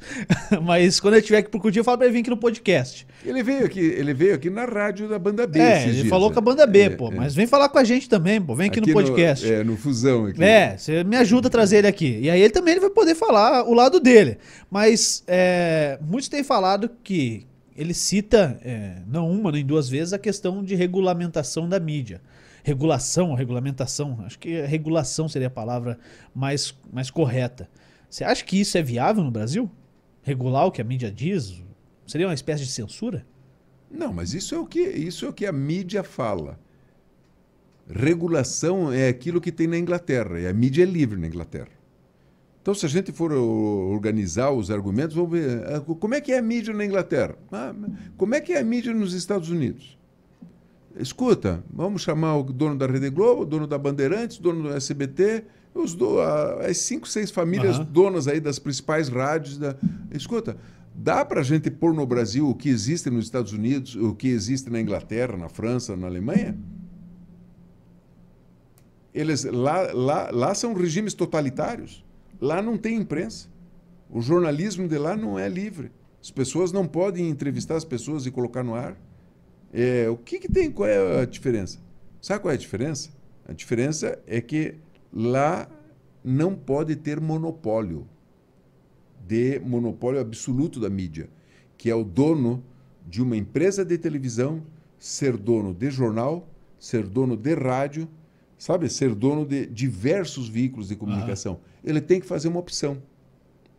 Então, é, é como se a Rede Globo aqui, que tem a CBN, emissoras de rádio, sei lá, na, uhum, na jornais, impressos, jornais portais. Com a regulação, ela tem que fazer uma, ela tem que fazer uma escolha. Não, eu vou atuar, eu vou atuar. Como televisão. Eu vou atuar na televisão. Então, no resto do mundo é assim. Tem quem tem jornal impresso nos Estados Unidos. É, é só jornal. É só jornal impresso. Entendi, entendi. Então, isto é, é você organizar a, porque se você deixa o monopólio é, é ruim o monopólio estatal, não é? É ruim, né? Sim, claro que é ruim, né? Porque daí só é só é a visão do Estado, né? Uhum. Mas o monopólio. O mercado, a tal da mão invisível é, do mercado. Mas o monopólio privado também é ruim, né? Aí pode, né? É, aí pode, porque ninguém controla, não tem, não tem nada. Como é que é? Então, o, o privado pode. Então, sabe, daí o, eles se organizaram assim. Então, no Brasil, isto é. é e daí constrói uma imagem de que o PT é contra a liberdade. Veja, nós sofremos. Tem outra crítica que fazem a nós. Quando eu fui candidato a prefeito, fazia uma crítica, tinha até um comercial feito de um, de um ônibus, dizendo do que o, de que o PT eh, não estava pronto para governar uma cidade, porque o PT, veja só, porque o PT faz muita assembleia, porque o PT faz muita reunião, porque o PT gosta de discutir as coisas. Está entendendo? Então, nós somos criticados porque gostamos de discutir, porque gostamos de. É, a, a, palavra é livre para todo mundo e o poder é dividido. A gente, no final das contas, tem que, tem que discutir, tem que votar e decidir as coisas, por mais que demore. Então, você tem que ter paciência, tem que. E E, por outro lado, somos criticados pela grande mídia é, por querer uma regulação do mercado para não construir monopólio, como se fosse pela liberdade de imprensa. Imagina. O PT é a favor da liberdade de imprensa. Claro. Tá. Vanhoni, é, você acha que a, a questão do, do Bolsonaro ter ganho a eleição em 2018 favoreceu o PT no ponto de vista dele não ter o traquejo para ser presidente? Porque ele não tem o traquejo para ser presidente. Pô, a gente tá numa guerra aí, estourou o pau lá na, na Ucrânia e ele não fala. Pô, não tem um posicionamento do presidente da República do Brasil sobre a guerra. Então, assim, ah, estamos lá com a embaixada aberta para quem quiser pedir uma informação e a orientação é meter o pé daí. Não fique aí. Basicamente é isso. Não fala que ah, a gente é contra, a gente é a favor, não posiciona o país num, num fato tão importante quanto esse. E, e aqui no Paraná a gente tem é, maior concentração de ucranianos do Brasil. Estão aqui no Paraná, tanto em Prudentópolis quanto em, São José dos Pinhais também. Tem muito, muitos ucranianos. E, e a gente não tem uma posição. E, entre outros inúmeros é, itens que dá para citar do, do Bolsonaro na questão de presidente. Então, ele ser o presidente favorece a figura do Lula ser candidato agora. É, muito mais do que se, por exemplo, um Geraldo Alckmin tivesse sido eleito na eleição passada. Você acha que o Alckmin. O Alckmin tem as manhas de ser, de ser político, pô. O Alckmin foi governador de São Paulo. É, sabe desde o começo o que, que ele teria que ter feito lá se chegasse à presidência. E não chegou. Bolsonaro chegou lá com um discurso de, de direita, agora teve que se aliar com o Centrão, porque não tinha onde ir, e, e tá aí. É isso aí, e, e a figura dele virou um, um lado é Bolsonaro, ou é Bolsonaro ou é Lula. Você acha que se fosse outro cara que tivesse chego na presidência sem ser o PT, o caminho do PT agora seria muito mais difícil? Pode, depende. Eu acho que, eu, eu acho que em relação ao Bolsonaro, você veja, esse, ele foi deputado federal lá comigo. 28 anos, é. deputado federal. Então, nos oito anos que eu fiquei lá, ele frequentou a comissão que eu, que eu frequentava, que eu trabalhava sempre, que era a Comissão de Educação. Ele teve um ano que ele ficou lá. É, este senhor, veja, eu falei para você aqui de um problema dos jovens do Brasil. Então, todo jovem que está completando é, 17 anos, 18 anos, é, qual é o futuro dele? Nós temos aí 9 milhões a 10 milhões de jovens nessa idade. Qual é o futuro dele? No ano que vem, mesma coisa. No outro ano que vem, a mesma coisa. Qual é o futuro dele? ele ele está saindo da escola, o, o que termina, porque tem uma grande parte que não termina. Tem uns 2 a 3 milhões que não terminam. Então, quando você não termina o ensino médio, este cidadão, este brasileiro, que mora no Ceará, mora aqui no Paraná, em qualquer lugar do Brasil, uhum. este brasileiro vai ter uma vida por resto da vida muito difícil, porque ele não vai ter nem o ensino médio completo. Então, ele não vai ter uma formação profissional ele vai é, muito difícil. Então nós, o Estado, nós temos que pensar como garantir que esses jovens concluam o ensino médio e como eles tenham uma formação profissional para eles poderem se virar na vida para ganhar um dinheiro para poder tocar a sua vida, para poder casar, para poder ter filhos.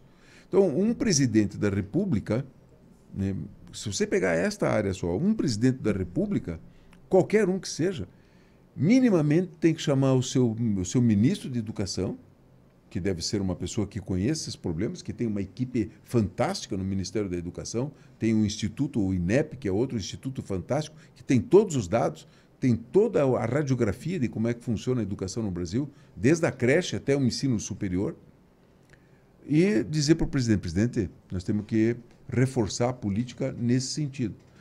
O Bolsonaro não foi capaz de, de fazer uma única live dele, até hoje, sobre educação. Sobre um projeto de educação.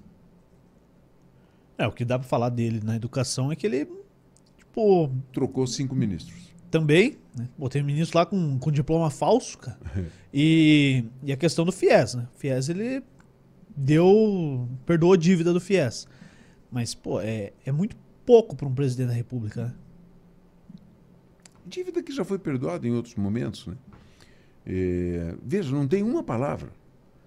Veja, nós precisamos de energia. Se as fábricas que tem no Brasil produzirem mais, elas, elas precisam de energia. Energia elétrica move, é, move o mundo. É, nós não temos para os próximos 25 anos nenhuma hidrelétrica pensada. Nenhuma usina de energia, de energia atômica. Nós estamos completamente paralisados. Se não tiver uma mudança desse curso, daqui a 25 anos, vai ter blackout sem parar. Por quê? Porque vai faltar energia. Uhum. O Lula enfrentou esse problema de energia, não foi? Não, o Fernando Henrique enfrentou mais, né? O Fernando Henrique é, mais, né? Mas depois teve a questão de, de ter não, não lembro exatamente, porque pô, eu sou muito novo, né? Teve, pô, eu não, não, nasci em 55, é, eu nasci em 94, é, você já era vereador. É, é, então me perdoa se, eu, é. se eu falar bobagem. Não, não, Mas teve, teve questão de. Foi no governo do Lula já ou, ou da Dilma já? Não, não lembro. Não, eu, não, do Lula. Não, não gigantesco e tal, mas, mas, mas, riscos de apagão e tal. Não, risco de apagão não. Teve, mas aí foi por causa de, de descarga. Né? Problema que teve lá num, num, gerador lá do Nordeste. Mas não foi por problema assim de, de capacidade. Né? Uhum. Nós, é, no governo do Lula, nós, nós começamos e concluímos depois, eu acho que talvez estejam concluídas algumas turbinas todas aí, é, quatro usinas hidrelétricas. Né? Mas eu digo, um governante, o cara, do, o cara que está governando o Brasil, ele tem que pensar nos problemas que estão hoje e que podem se transformar em problemas amanhã, depois da manhã. A questão da energia é uma, porque é, isso é insumo para o desenvolvimento. A questão do transporte, como você falou, da ferrovia, é, tem, que ser uma, tem que ser combinado com o, com o caminhão. Porque o caminhão é o melhor transporte para você levar porta a porta. Porque o trem vai fazer uma de macro, né? Sim. Agora, quem pega a carga do trem e leva na porta, do depósito, do galpão, do porto, de qualquer outro lugar, é o caminhão. Sim. Então, o caminhão tem uma. Tem, os Estados Unidos e a rede toda da Europa está assim. Da Índia está assim, da China está assim, do Japão está assim, que é, uma, que é uma ilha. Então, e o Brasil não. O Brasil tem que pensar sobre isso. Então, eu diria para você que o Bolsonaro é, não tem a mínima condição de governar o país. Ele não tem as manhas. É, é, não é manha, não tem condição. É condição. Tem, tem, tem, um déficit, tem um déficit. Porque isso é governar, entende? Isso é governar. Isso é governar, isso é pensar o Brasil. Então, se ele não pensa o Brasil, se o Brasil não é um motivo de preocupação da vida dele, se o desenvolvimento do Nordeste, o salário mínimo, a educação, a saúde, se isso não é um problema dele, ele não é uma pessoa apta é, do ponto de vista intelectual e do ponto de vista da emoção, porque a emoção tem que estar ligada à nossa razão, para ser um governante. Isso aconteceu por um acaso, por um acaso é, difícil da, da história do Brasil, e que eu acho que o Brasil vai se livrar desse, desse momento. Entende? Você acha que a eleição agora, seja qual lado ganhe, é, lógico que você está torcendo para o lado do Lula, é, ela vai ser uma diferença, uma margem maior do que foram as duas últimas? Porque a Dilma ganha do Aécio numa margem pequena. O, o Bolsonaro ganha do, do, do Haddad numa margem pequena também. E isso divide o país. Divide. Né? Tanto lá com a Dilma, depois, é, por questões políticas e, e, e, não sei quais foram, talvez você saiba ou possa falar pra gente, do, do impeachment.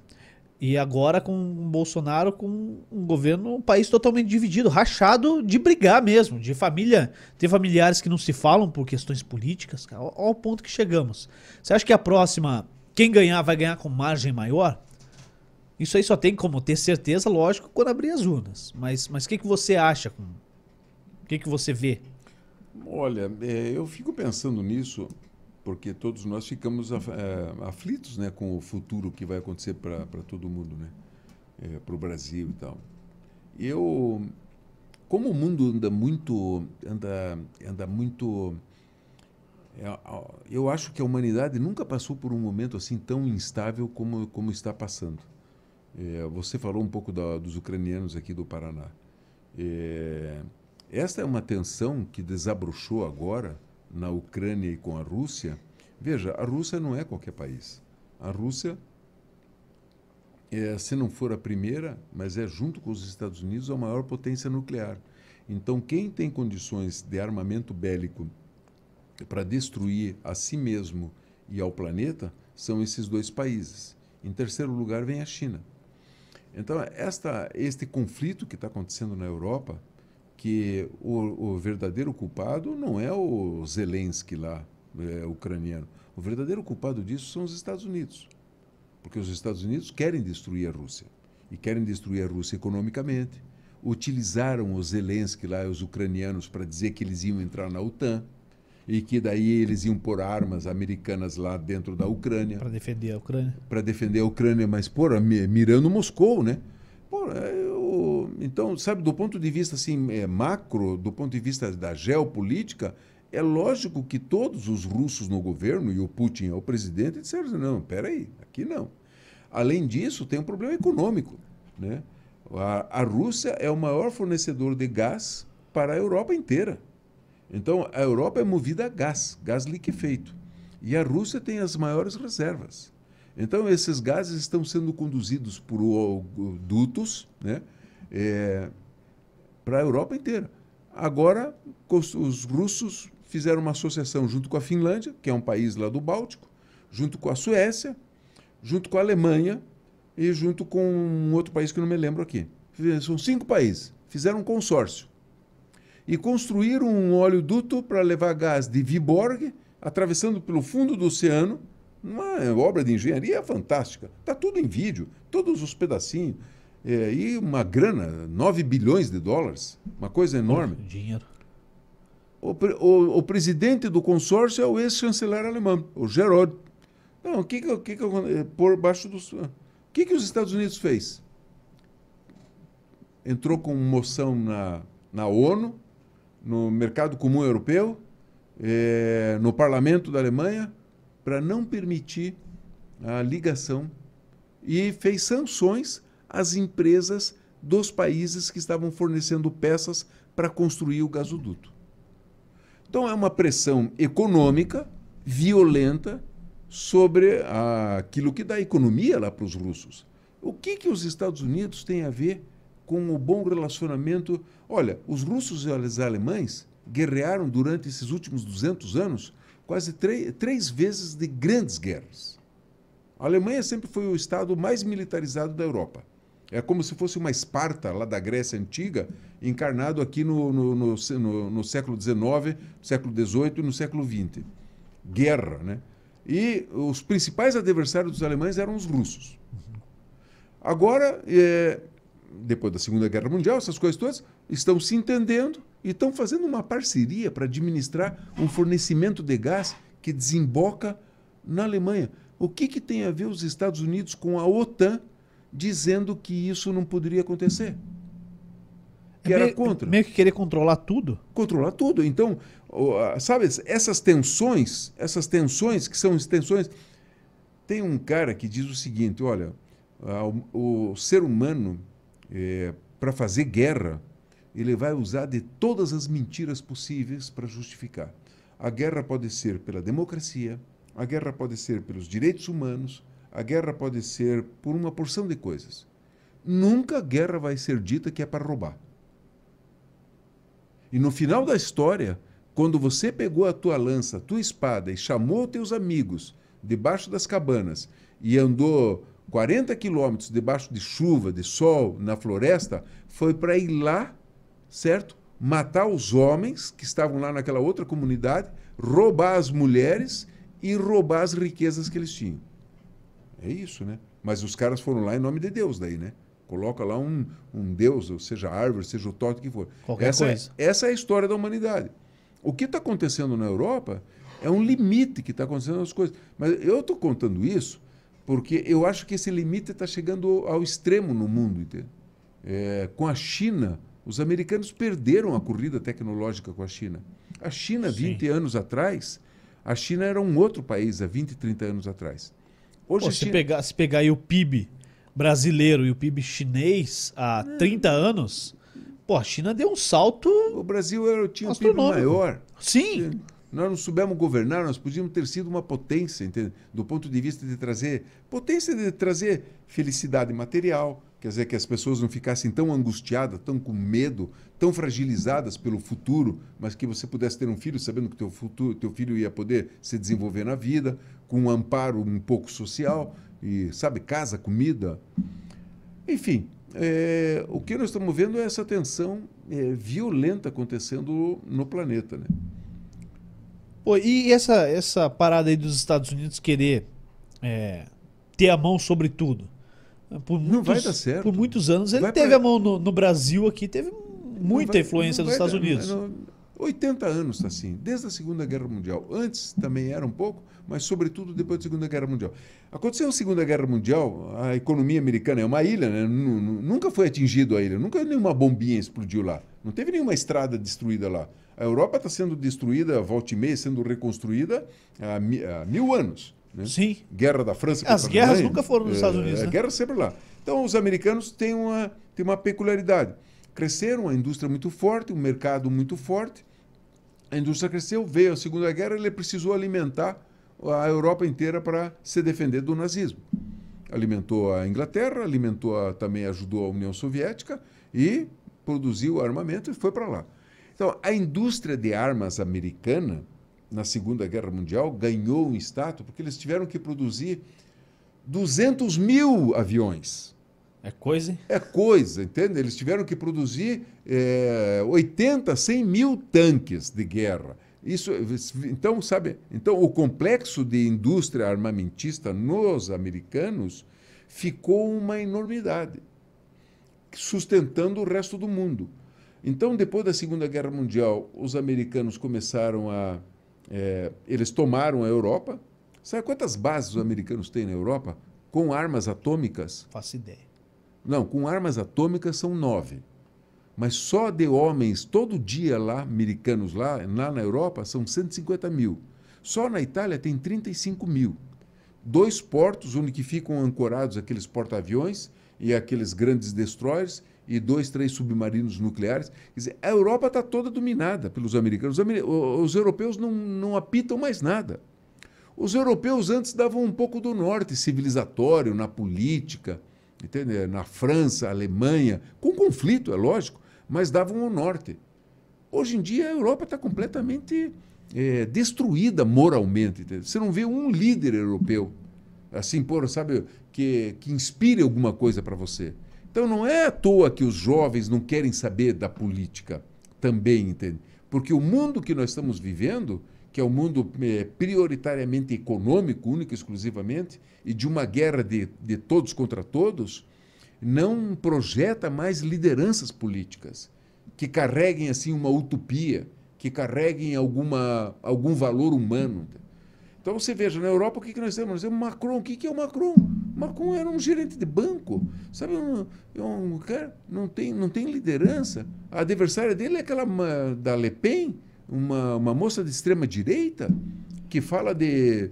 que fala das coisas. É, Pô, de- mas, mas aí nesse sentido de, de direita e esquerda, o, o, eu vi hoje, assim, trechinho mínimo de uma entrevista do, do Trump, se não me engano, a CNN americana, e, e quando perguntaram para ele, presidente, é, obrigado por, por participar com a gente, mas o que, que você tem a dizer? Ele falou, ó, se fosse na minha época como presidente, isso aí não aconteceu e não aconteceria. E, e agora como... E aí muitos falam, ah, o Biden é mais tranquilão do que o Trump e, e permitiu que isso acontecesse.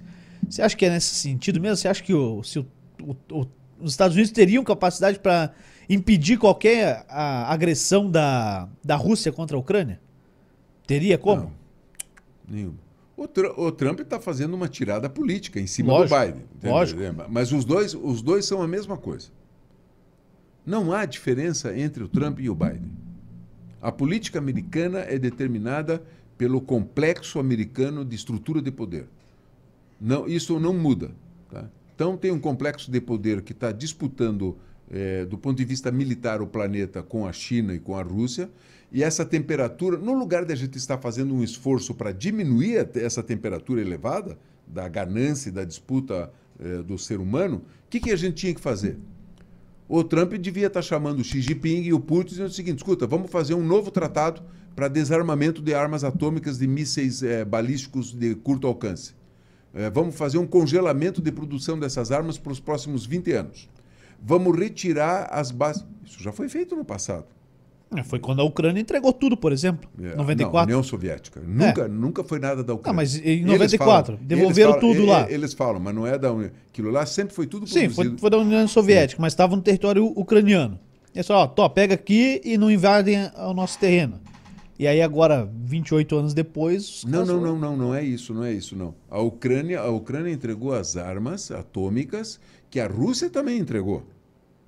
Entendeu? Houve um pacto entre os Estados Unidos e a, Ru- e a União Soviética para fazer um desarmamento e um destravamento de vários mísseis, de vários mísseis balísticos eh, no mundo, no mundo. Então os americanos e aí os americanos iam lá fiscalizar se estavam sendo desligados as, as Ah, bombas a parada atômicas. foi essa, então. A parada foi essa.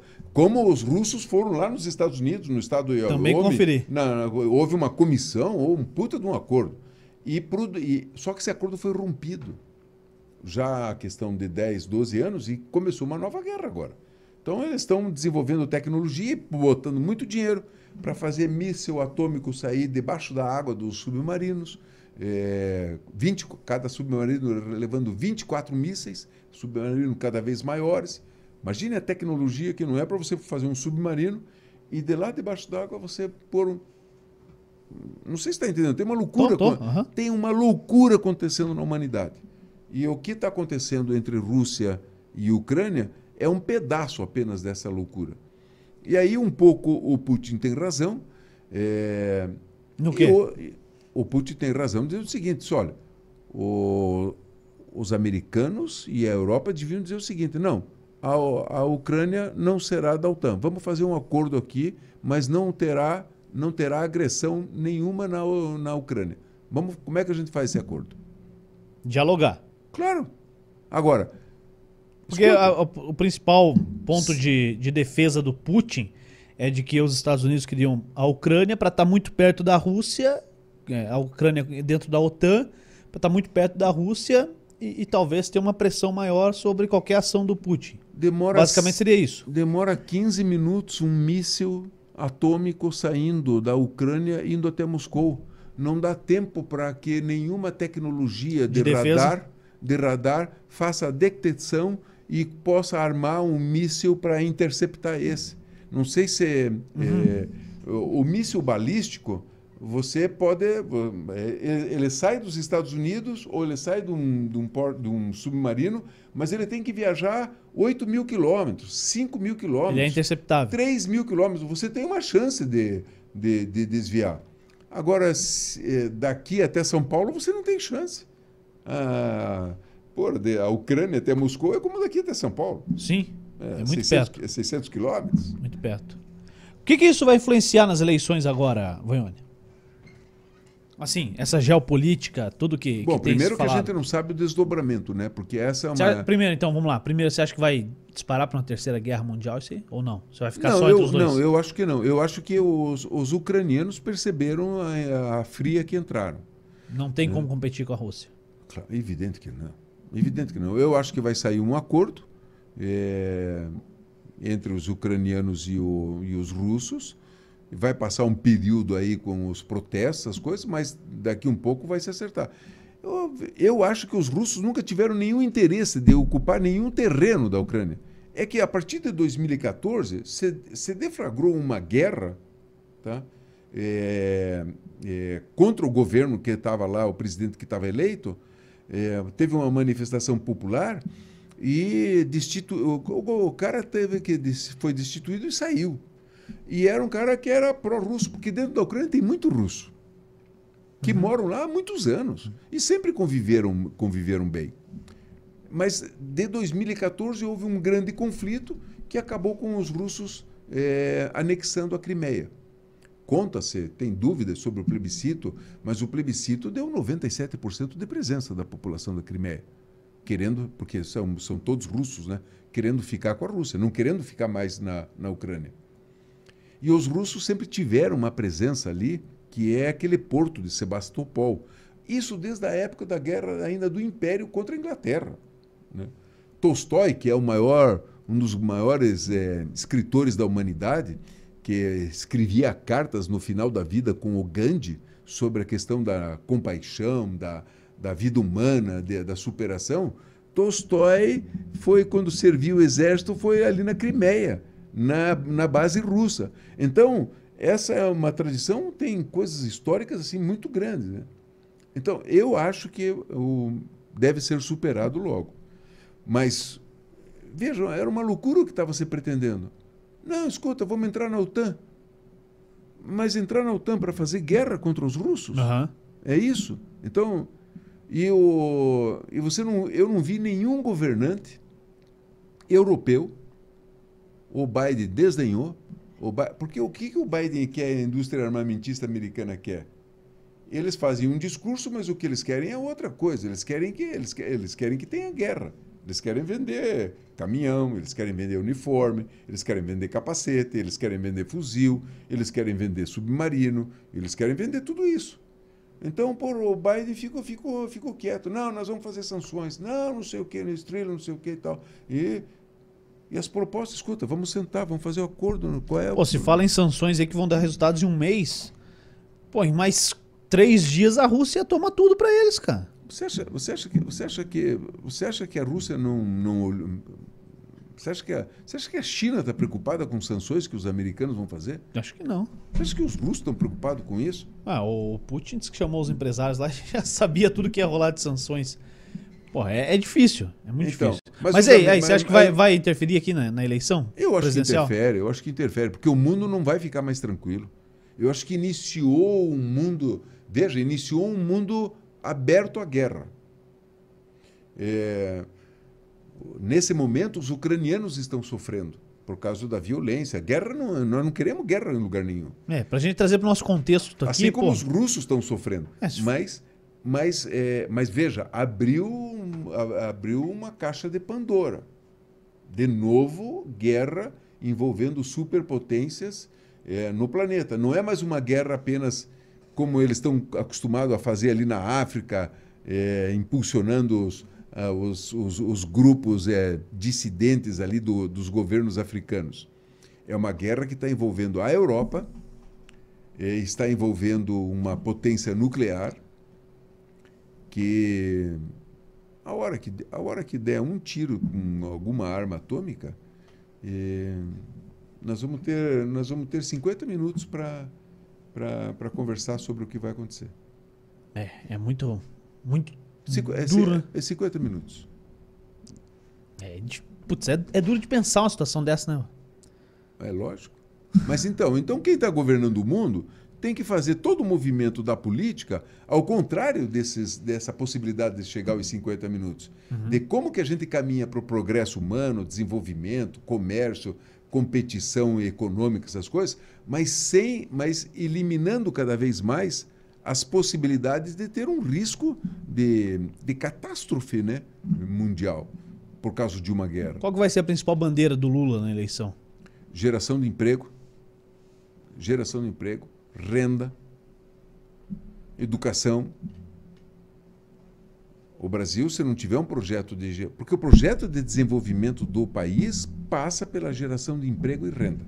Então, se eu tiver um programa para isso, e o Brasil pode ter, já mostrou várias vezes que pode fazer, o Brasil se desenvolve. Nós não temos problema de balanço de pagamentos, não temos, não temos problemas de, de orçamento. Pelo contrário, nós estamos vivendo um bom momento eh, do ponto de vista da macroeconomia em relação às nossas finanças. Então, o Lula, se for. se- eu acho que o principal problema do Lula ganhando a eleição e das forças que estiverem governando vai ser como construir uma unidade para fazer um governo. Porque os bolsonaristas vão continuar aí. Vão continuar criando eh, mil obstáculos para uma porção de coisa acontecer. Quem vai ser o vice do Lula? Vai ser o. Eu acho que vai ser o Geraldo Alckmin. Você acha ou você tem informação disso? Não, eu tenho várias informações, né? O, o Lula tem, tem, o Lula tem conversado muito com o Alckmin né? É, sobre governo, sobre como governar o país, o que fazer.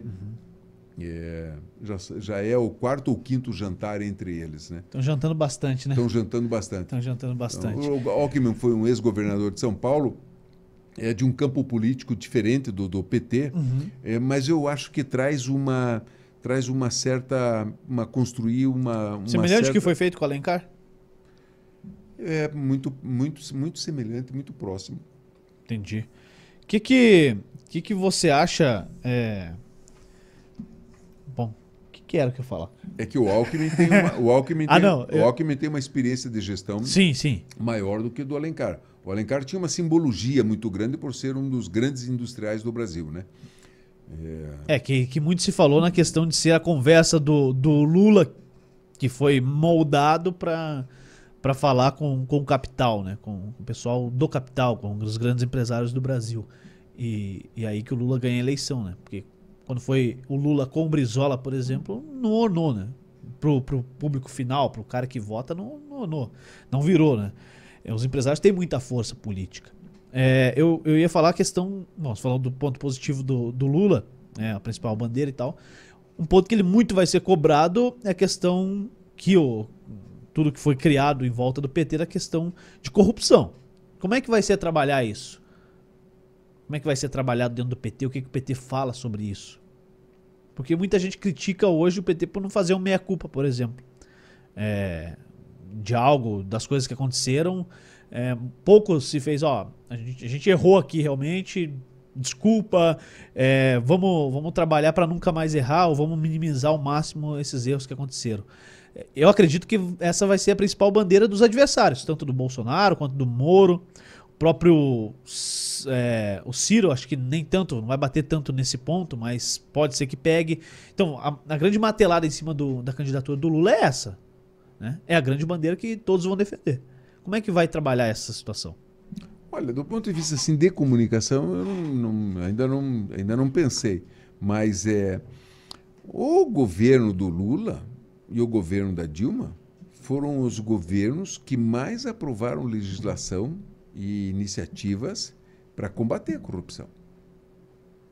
A Polícia Federal eh, tem autonomia porque nós é que defendemos É e curioso isso, né? instalamos. É muito curioso, né? Então, Você veja só, é, o Ministério Público, o reforço em recursos e o respeito à lista tríplice, o Bolsonaro não respeita a lista tríplice. Nós sempre respeitamos. Quer dizer, é, o prestigiamento do Ministério Público Federal sempre foi pelos governos do PT e da Dilma. Pelo contrário, né? No- na época do Bolsonaro, você vê uma inversão. É, o Bolsonaro troca chefe da Polícia Federal de, região, de, de regiões do Brasil e, da, e do. e do- e do- a, a hora que ele bem entende. Se o, cara, se o cara está investigando o filho dele lá por causa de uma, de uma rachadinha na Câmara de Vereadores lá, o cara vai lá e tem surto e troca o cara da Polícia Federal. Imagine o. Hoje foi trocado, né? Imagine o. se o Diretor-geral. isso, isso no governo do, do Lula você não vai encontrar nunca. Então, a legislação que aconteceu, inclusive a legislação da delação premiada, toda essa legislação do qual o Ministério Público, os instrumentos investigativos que combatem crime de colarinho branco, a grande maioria delas foram forjadas nesse período.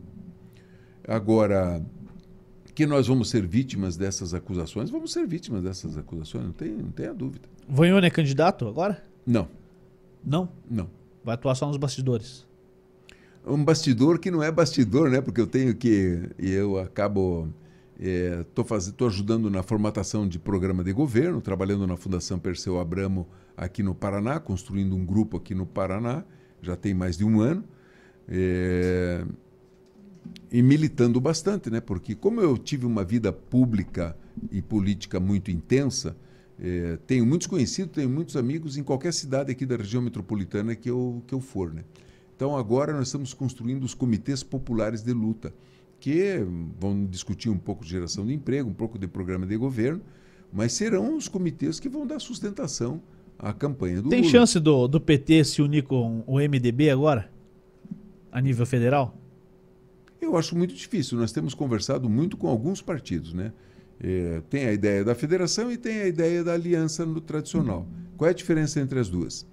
Na aliança tradicional, eu posso aliar cinco partidos para apoiar o presidente da República, mas esses cinco partidos aqui no Paraná não precisam ser os mesmos. Pode ser independente. É, pode ser independente. Então aqui o cara não, aqui o cara não apoia o Lula, aqui o cara apoia o, o Ratinho que apoia o Bolsonaro. Aham. Então toca Tudo assim. bem. Agora, se for uma federação, aí você tem que ter um compromisso e uma verticalidade.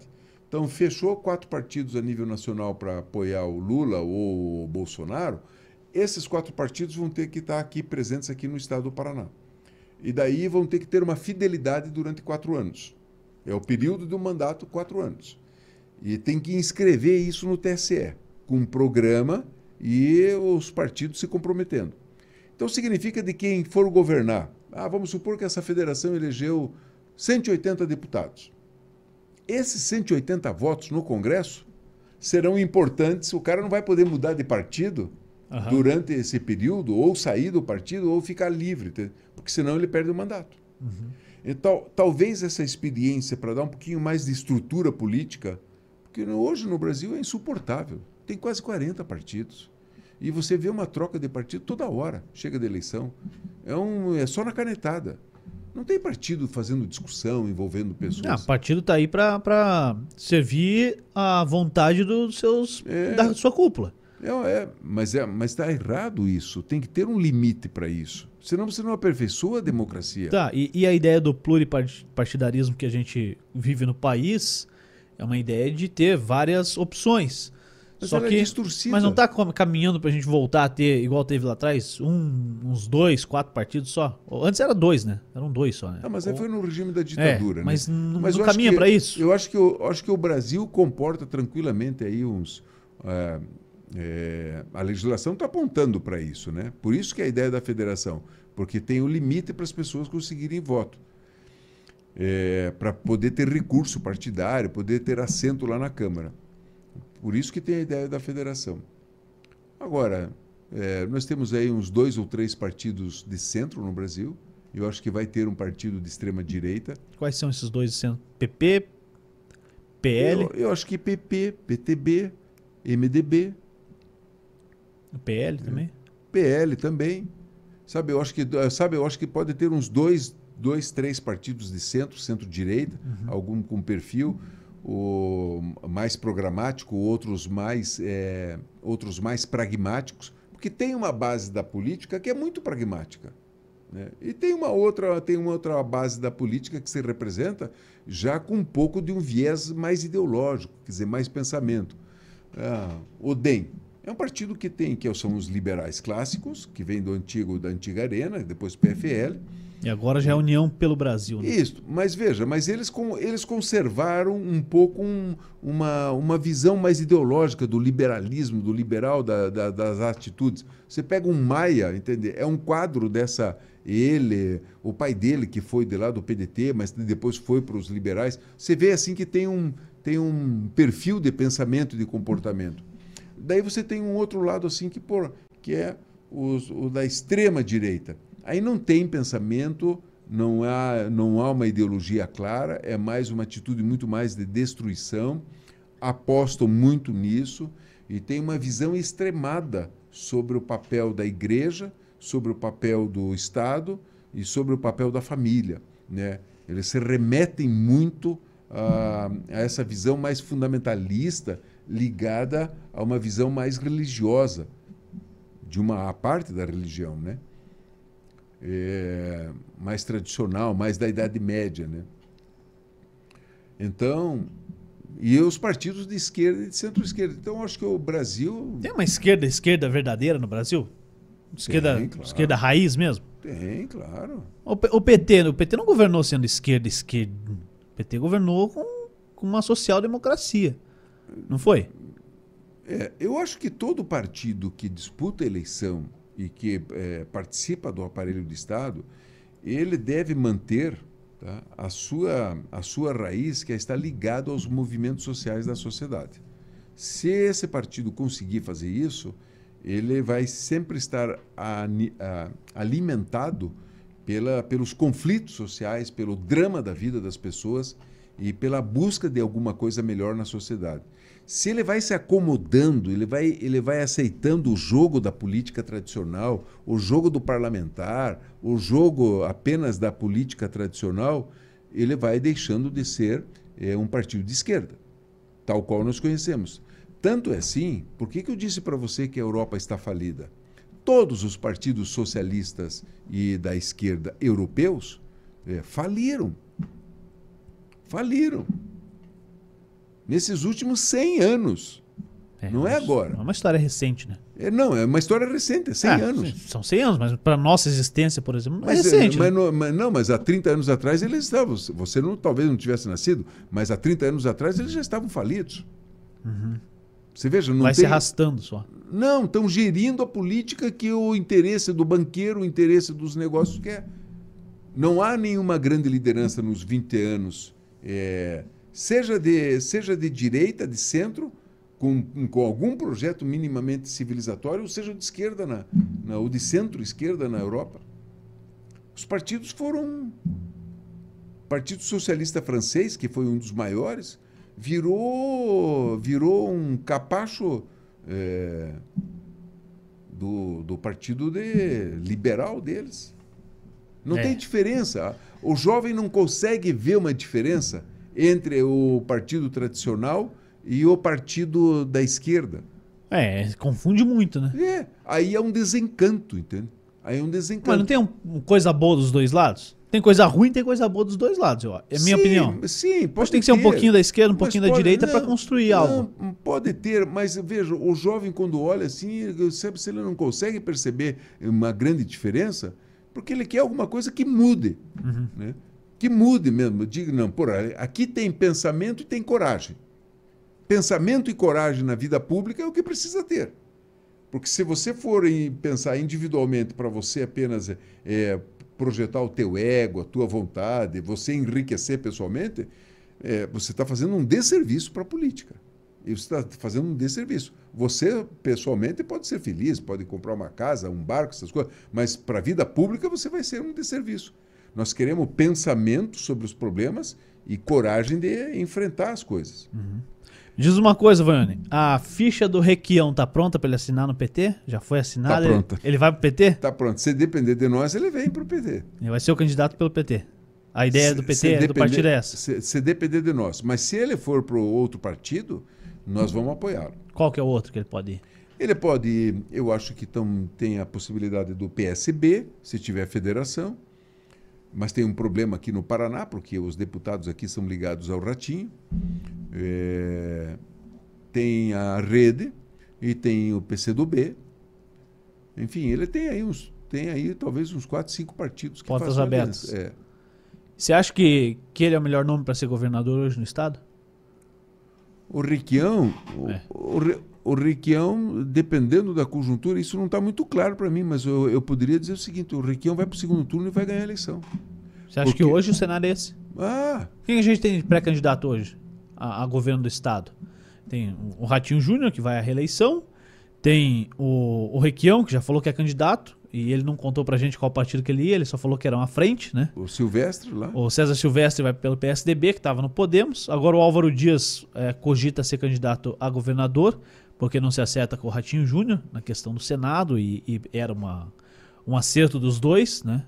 O Ratinho Júnior tem o apoio do Podemos, eh, estava vinculado ao, à candidatura do Álvaro ao Senado. Aí quem mais que tem? O Pessuti não é candidato a governador, mas tá aí, pondo nome talvez. E acho que é isso, né? Eu li algo do Dr. Rosinha, mas aí já conflita com a questão do, do Requião. É, mas isso era o Rosinha É. lá no passado. Está mais consolidada a questão do Acho que Requião. são esses quatro aí, quatro Mas- nomes mas, mas tem mais escuta, algum? Mas se sair o César Silvestre, sair o Álvaro Dias, o Requião vai ser governador. Você acha que é isso? Porque a esquerda só tem um nome, o nome do Requião. Não, é o. É, o- é a, uni- a unidade dele. É, é, a, a- a eleição é polarizada. O Requião já foi governador por três vezes, conhece a máquina do Estado, sabe o que está sendo feito, está sendo destruída a Copel, está dando lucro. Olha o que a Petrobras fez. A Petrobras, os caras falaram da Petrobras. Deu 100 cento- bilhões. 106 bilhões de lucro no ano passado. Aí a população, o rapaz que está lá dirigindo o táxi, o Uber, fica perguntando para a gente, quando a gente diz, porra, Vanhone, por que, que o, a- o litro da gasolina está cara, não sei o quê? Olha, para onde vai esses 106 bilhões? Vai para os investidores, para quem está aplicando na Bolsa de Valores, vai para pagar esses caras.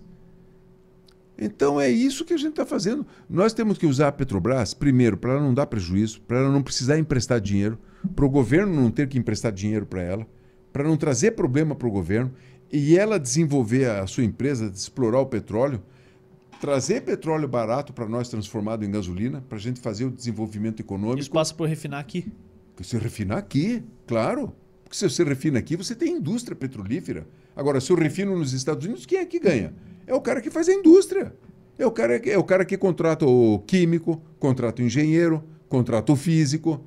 É a mesma coisa que construir uma- um navio. Se você pode construir no teu país, por que você vai encomendar da China? Ah, quem vai ganhar dinheiro, a China vai, vai, fa- vai fazer 5 mil empregos altamente qualificados de pessoas que saem da universidade, de jovens, para a construção do teu navio. E você não pode fazer aqui, se você tiver a matéria, se você tiver gente para fazer. Então a Petrobras tem que fazer isso. E o preço da gasolina tem que servir para ajudar no desenvolvimento. O que estão fazendo aí? Uma roubalheira. E colocam na cabeça do povo de que o PT assaltou a Petrobras, de que me diga um petista que foi condenado, é, petista, que foi condenado por Tá, ter. mas, al- mas não fazia parte do governo do PT, os caras que estavam lá? Pô, mas se tinha 10 partidos governando, como é que a gente vai saber? Você sabia? Eu não sabia do que estava acontecendo na Petrobras. Eu não sabia que o- aquele. a- Você acha que a conta toda ficou pro PT? Mas so- é só o que falam? É só o que o Bolsonaro fala? É só o que a Rede Globo falou? Aquele diretor que fez a delação. Pô, eu vim É o com. Duque? É o Duque? Não, o outro O- lá. Aquele outro, o primeiro que fez a delação. Puta, eu não vou lembrar. Eu trouxe ele aqui eh, na refinaria no meu primeiro mandato. Porque ele nasceu. Ah, não, na, na refinaria do Xisto, ali em Ah, São Mateus. Xisto. Porque nós queremos que a refinaria do Xisto fique mantida, porque ela é um parque tecnológico e eh, tem um movimento dentro da Petrobras para acabar com ele. E ali desenvolve a região de São Mateus, tudo isso, né? Tem uma história. Então, por eu combinei com ele, dele- ele estava vindo, ele tem parentes aqui, nasceu aqui, e eu vou saber que o, por, o cara está participando de um esquema fantástico ligado ao Janene, ligado ao PP, de desvio de, de recursos por causa da aprovação de, de licitação. O, o Lula ia saber disso. Não tinha como saber. Porra, ninguém sabia. Não teve uma notícia no Brasil inteiro. Só quando estourou mesmo. É, só quando, quando prenderam o Youssef, que o Youssef dedou o cara. Resolveu falar, né? É. Porque o Youssef foi É, pego a, no- a- a defesa do PT tá bem montada, né? E assim, eu digo pra campanha mesmo. Porque, porque é o que vai ser batido, é isso é, vai ser mas é batido, o que- né? mas é o que aconteceu. Bom, Vaione, eu vou falar alguns nomes aqui, a gente vai caminhar pro final já. E você fala a primeira coisa que vem na tua cabeça, pode ser? Podemos fazer? Faz tempo que não fazemos essa, né, Dom Negro? Faz. Faz dias que a gente não faz. É, é, Vamos lá. Eu posso falar a segunda coisa que vem na Tá cabeça? bom, tá bom, pode falar, pode falar a segunda coisa que vier na tua cabeça. Vou começar pegando leve. é que aqui a gente não prepara nada. Daí agora, pô, você falou tanta coisa aí e, e eu gostei de ouvir, achei legal, acho que foi um bate-papo bacana. Mas vou falar aí uns nomes e você vai falando o que, que você acha, tá? É... Fica só nele agora. Hã? Fica só nele. Isso, agora. se vira aí, Dal Negro. É, Lula. Falei que ia pegar leve no começo. Lula é uma das eh, figuras públicas eh, e ser humano que eu conheci que, que mais me causa impressão. É, é, é muito inteligente, transpira inteligência e, e coração, enfim, a todo momento. Eu conheço o Lula há muito tempo, mas eu vejo que ele é cada vez eu tenho uma admiração maior assim. Eu não conhecia o outro ser humano com essa capacidade. Dilma. Eu acho que a Dilma a Dilma a Dilma tem é uma pessoa que tem boas ideias, eh, tem compromisso com a transformação, mas eh, não compreende assim a, a, a vida como um todo, né? a vida política de um país, a vida política de uma sociedade. É, por isso que eu acho que ela teve muitos problemas para governar o Brasil. Glaze Hoffman. A, a Gleice eu conheço desde, desde menina, né? E a Gleice me surpreende a cada tempo. A Gleice é, hoje é uma liderança política do Brasil. É, cada vez mais é uma guerreira, é, se prepara, tem determinação, não se abala, sofre como todos nós sofremos quando somos atacados, às vezes pessoalmente, como ela foi muito atacada, ela e o ex-marido dela, o Paulo Bernardo, mas ela foi muito vítima, né? Na eleição da prefeitura aqui em Curitiba, ela, ela sofreu muito. Mas hoje ela, ela, ela ocupa um papel especial é, na conversa, no diálogo, na construção de uma possibilidade de, de ter um grande leque de forças políticas em torno do Lula. A Gleice é uma das lideranças políticas novas do Brasil. Bolsonaro. Ah, é um ser, é um ser que eu não gostaria de conviver com ele em lugar nenhum do, do país. Roberto Requião. Eu acho que o Requião foi o melhor governador do Paraná nos últimos anos.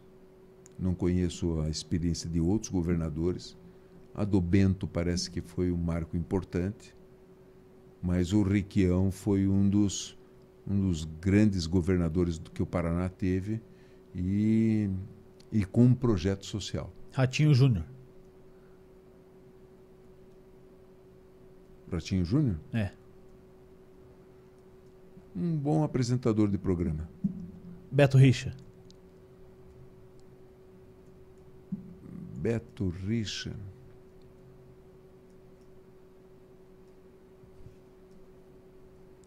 Acho que perdeu a oportunidade, né? De? De fazer alguma coisa boa. Pra fechar. é, o Beto foi teu, ah, teu concorrente, mais um. O Taniguchi.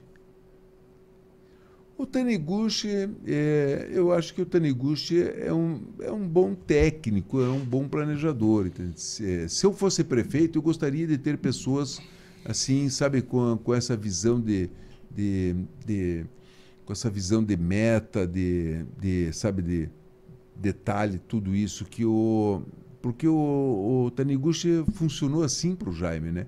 E o Jaime quis por uma pessoa que pensava em projeto, né? Só que é, e o Jaime era uma coisa só de projeto, né? O Jaime não tinha essa coisa de vida humana, né? Mas eh, o Jaime tinha uma certa é, uma certa criatividade, alguma coisa a mais. O, o Cássio não tem nada disso, né? O Cássio é um bom, é, poderia ser um bom, um bom ali estar junto como um planejador, né? Tá, mais dois, vai lá. Moro. Sérgio Moro. O Moro é oco, Oco. oco. E o Álvaro Dias. O Álvaro Dias, o Álvaro Dias foi um, um grande, foi um grande quadro da política eh, progressista no nosso estado. E eu acho que você perdeu no caminho. Não é mais um dos grandes. Não. Você pede pro Lula vir aqui? Peço, claro, aqui pro Fusão. É, aqui, lógico, pô. Claro, quando ele vier aqui. Tem eu que acho pedir, pô. Eu acho que quando ele. Pode ser assim, é uns três dias antes da eleição, tal, que vai estar bem tranquilo, eu sei que vai estar sossegado. Não, mas ele vai vir para o Paraná. pode ele, ser antes, ele vai fazer a antes. campanha do Requião aqui. Aham. né? Ele vai fazer a campanha É, do porque o Requião falou que, que pe- pediria, mas isso aí tem que ver com o pessoal do PT, porque Não, a eu- agenda dele é corrida. Não, mas eu falo com a Gleice. Não, mas aí eu tô pedindo pro presidente É. do PT em Curitiba, cara. Não, não. Ele vem aqui em Curitiba, nós damos uma escapadinha. É, que- Mas não vai poder ser esse tempo Não, todo. não, aqui. fazemos uma horinha, 45 É, minutos com ele, tá 45 bom. Minutos, 45 minutos. Tá bom, negociamos aí, tá bom. 45 com margem de erro de 15 minutos pra mais, não para menos. Que ele gosta de falar, né? Porra, aqui é do lado do aeroporto, meu. É É. caminho, ou na hora que ele chegar ou na hora que ele sair, E tá bom. né? Vocês, vocês se adequam. A gente aqui. deixa ele no aeroporto com a coisa. Tá bom. A gente leva ele, eu levo de corcel no aeroporto. tá tranquilo, meu corcel eu botei pra rodar de novo. Posso contar com isso? Corcel me lembrou a, me lembrou a canção lá do Raul Seixas, entende? Lá de Meu Corcel 72, lembra? É, o meu é 78. é um pouquinho mais novo. Oi, Oni. É, uma outra pergunta, assim, que eu tenho que fazer. Foi bom pra você estar aqui conosco? Olha só. Claro, foi uma satisfação. Eu não conhecia aqui. Muito obrigado pela oportunidade. Foi um bom papo. Foi mesmo ou você só tá fazendo média? Não, foi mesmo. Ah, bom, então não tem, porque não tem por que fazer média, né? Foi Legal. mesmo. Que bom, que bom. Como é que faz pra achar o PT em Curitiba, o pessoal que quer conhecer mais do partido? Nós temos uma sede provisória. O PT é muito. Agora que nós elegemos três vereadores, porque nós só tínhamos umas, então a- nossa receita vem da contribuição dos vereadores para o partido. E de quem tem um pouquinho de, de cargo ali, é uma arrecadação que a gente faz de alguns filiados. Então é, é, é pouca. Então nós não temos uma sede própria e nem conseguimos ainda alugar uma. Então nós estamos ali na sede do PT estadual, que é na Princesa Isabel, número 160, Tá, centro de Curitiba. centro de Curitiba. Beleza. Quem quiser, pode chegar lá tomar um café. A princesa Isabel. Pode ir lá tomar um café, é bem-vindo. Tá certo, então. Bom, é, só pra lembrar, semana que vem, o Beto Richa vem aí sexta-feira, né? Isso. Mas a gente vai ter quatro dias semana que vem. Começa na terça, quarta, Quinta, quinta. tem um episódio é, número 100 nosso aqui, do Fusão Podcast, um episódio especial. E na sexta o Beto Richa vem aqui. É, eu vou perguntar pra ele se foi uma tramóia mesmo, aquela aumento do, da passagem, depois cortar a passagem. Vai ser uma boa pergunta. Não, eu, é, eu, eu, ia, eu ia sugerir que você faça essa. Ele nunca vai confessar isso, entende? Mas ele não vai confessar. Ele vai dizer: imagine, o Cássio, eu briguei com o Cássio. Brigou nada. Foi governador, levou o Cássio para ser secretário de desenvolvimento urbano, entendeu? Vamos perguntar pra ele, vamos ver se o que, Não. que ele fala. Ponha, ponha, ponha. Ponha, ponha Beleza. no calcanhar dele. Não, vamos ver o que ele fala aí. Beleza, fechou. Isso aí, Dal Negro. Fechou. Vambora, deixa eu falar da Dynamos Tech, que é uma escola é, que é presencial, mas também é online. Se você quer conhecer um pouco mais da Dynamos Tech, procura aí no Instagram. Tem um link aqui na descrição do vídeo, tá? Acesse o Instagram deles, fale com eles. Se você quer fazer um curso, quer dar um curso... Voione, você já fez algum curso online seu, assim, proposto seu? Se você quiser, por exemplo, um curso Política da Visão do Vanhone ou do PT, você fala com o pessoal lá da Dynamos e eles têm a plataforma completa. Coloca o curso online, vende, você grava lá com eles e fica disponível pra galera. Bem fácil, bem legal, cara. Ótimo. Fala com o pessoal lá. Se você que tá acompanhando também quiser fazer um curso, propor um curso desse, é muito fácil. É só falar com o pessoal Bom, da Tech. Depois você vai me mandar o Te deixa o WhatsApp. cartão deles ali. É, o cartão e o WhatsApp e também do Fabrício. Oh, gostou. Porque- Agora você vai poder comer, é, né? Não, não, não, o Fabrício, você disse que ele faz lá um churrasquinho também. Faz, Ah, faz não, na né? casa da galera. Isso, isso. Fala com ele, fala Isso. com o Fabrício. Fechou? Dal Negro, vambora? Vamos embora. Então tá bom. Sextou. Hoje eu tô de, tô de carona. O Dal Negro vai me dar uma carona, tá em casa. É aqui pertinho também. E o Vanhone também tá de carona aí. Tô, o André vai me levar. O André Nogueira foi quem trouxe, é nosso parceiro André Nogueira, gente boa. Vai concorrer agora, né? É pré-candidato, não pode falar Tomara. que ninguém vai concorrer. né? Agora é pré-candidato. É. É, vai dar uma força pra ele lá? Claro, imagina. Ele, ele é de uma cidade que eu gosto muito, porque eu tenho muitos amigos ucranianos. E eu ajudei, trabalhei como deputado federal com a comunidade ucraniana aqui. Em Irati, da onde que o André é, é oriundo, tem uma comunidade forte de ucranianos e de poloneses também, que são as duas comunidades eslavas, as mais concentradas do Brasil, estão aqui no Paraná Aham. né, da América Latina. Então, é, tem cidades que falam o polonês e tem cidades aqui que falam o ucraniano, que não é mais falado lá nos países, né, tanto na Polônia quanto na Ucrânia hoje. Tem uma cultura religiosa fortíssima e tem uma expressão cultural muito grande aqui no nosso estado. Em Curitiba também, né? Sim. Praticamente nós estamos é, é, com vários pontos da cidade é, com poloneses e ucranianos. Sim. Então, boa sorte pra, pro André, pra, pra vocês lá. E que tenha muito debate nessa eleição, que, que eu acho legal. E que o Lula venha aqui bater um papo com a gente. Que Tá aí bom. vamos explodir esse negócio. Vamos explodir em, em audiência, né? Claro, Ninguém vai explodir claro. nada aqui, pelo amor de Deus. Chega. Vambora, chega, vambora. Valeu, se você acompanhou até aqui, muito obrigado. Dê um like. Se inscreva no nosso canal no YouTube, Fusão Podcast. Se você tá no Facebook, curta a nossa página e também siga a gente lá no Instagram. É facinho. Procurou por Fusão Podcast, você encontra. Valeu, um abraço, tchau. Até terça-feira às 8 Oito da horas, noite. isso. Com o Regis do Cote. Isso. Isso aí, Regis do Cote, terça-feira. Aí quarta-feira. Dr. Hugo Hugo Lutke, Lutke. que é advogado criminalista. Quinta-feira, nosso episódio 100. Sexta-feira, Beto Richa, às 8 da noite aqui no Fusão Podcast. Um abraço, tchau.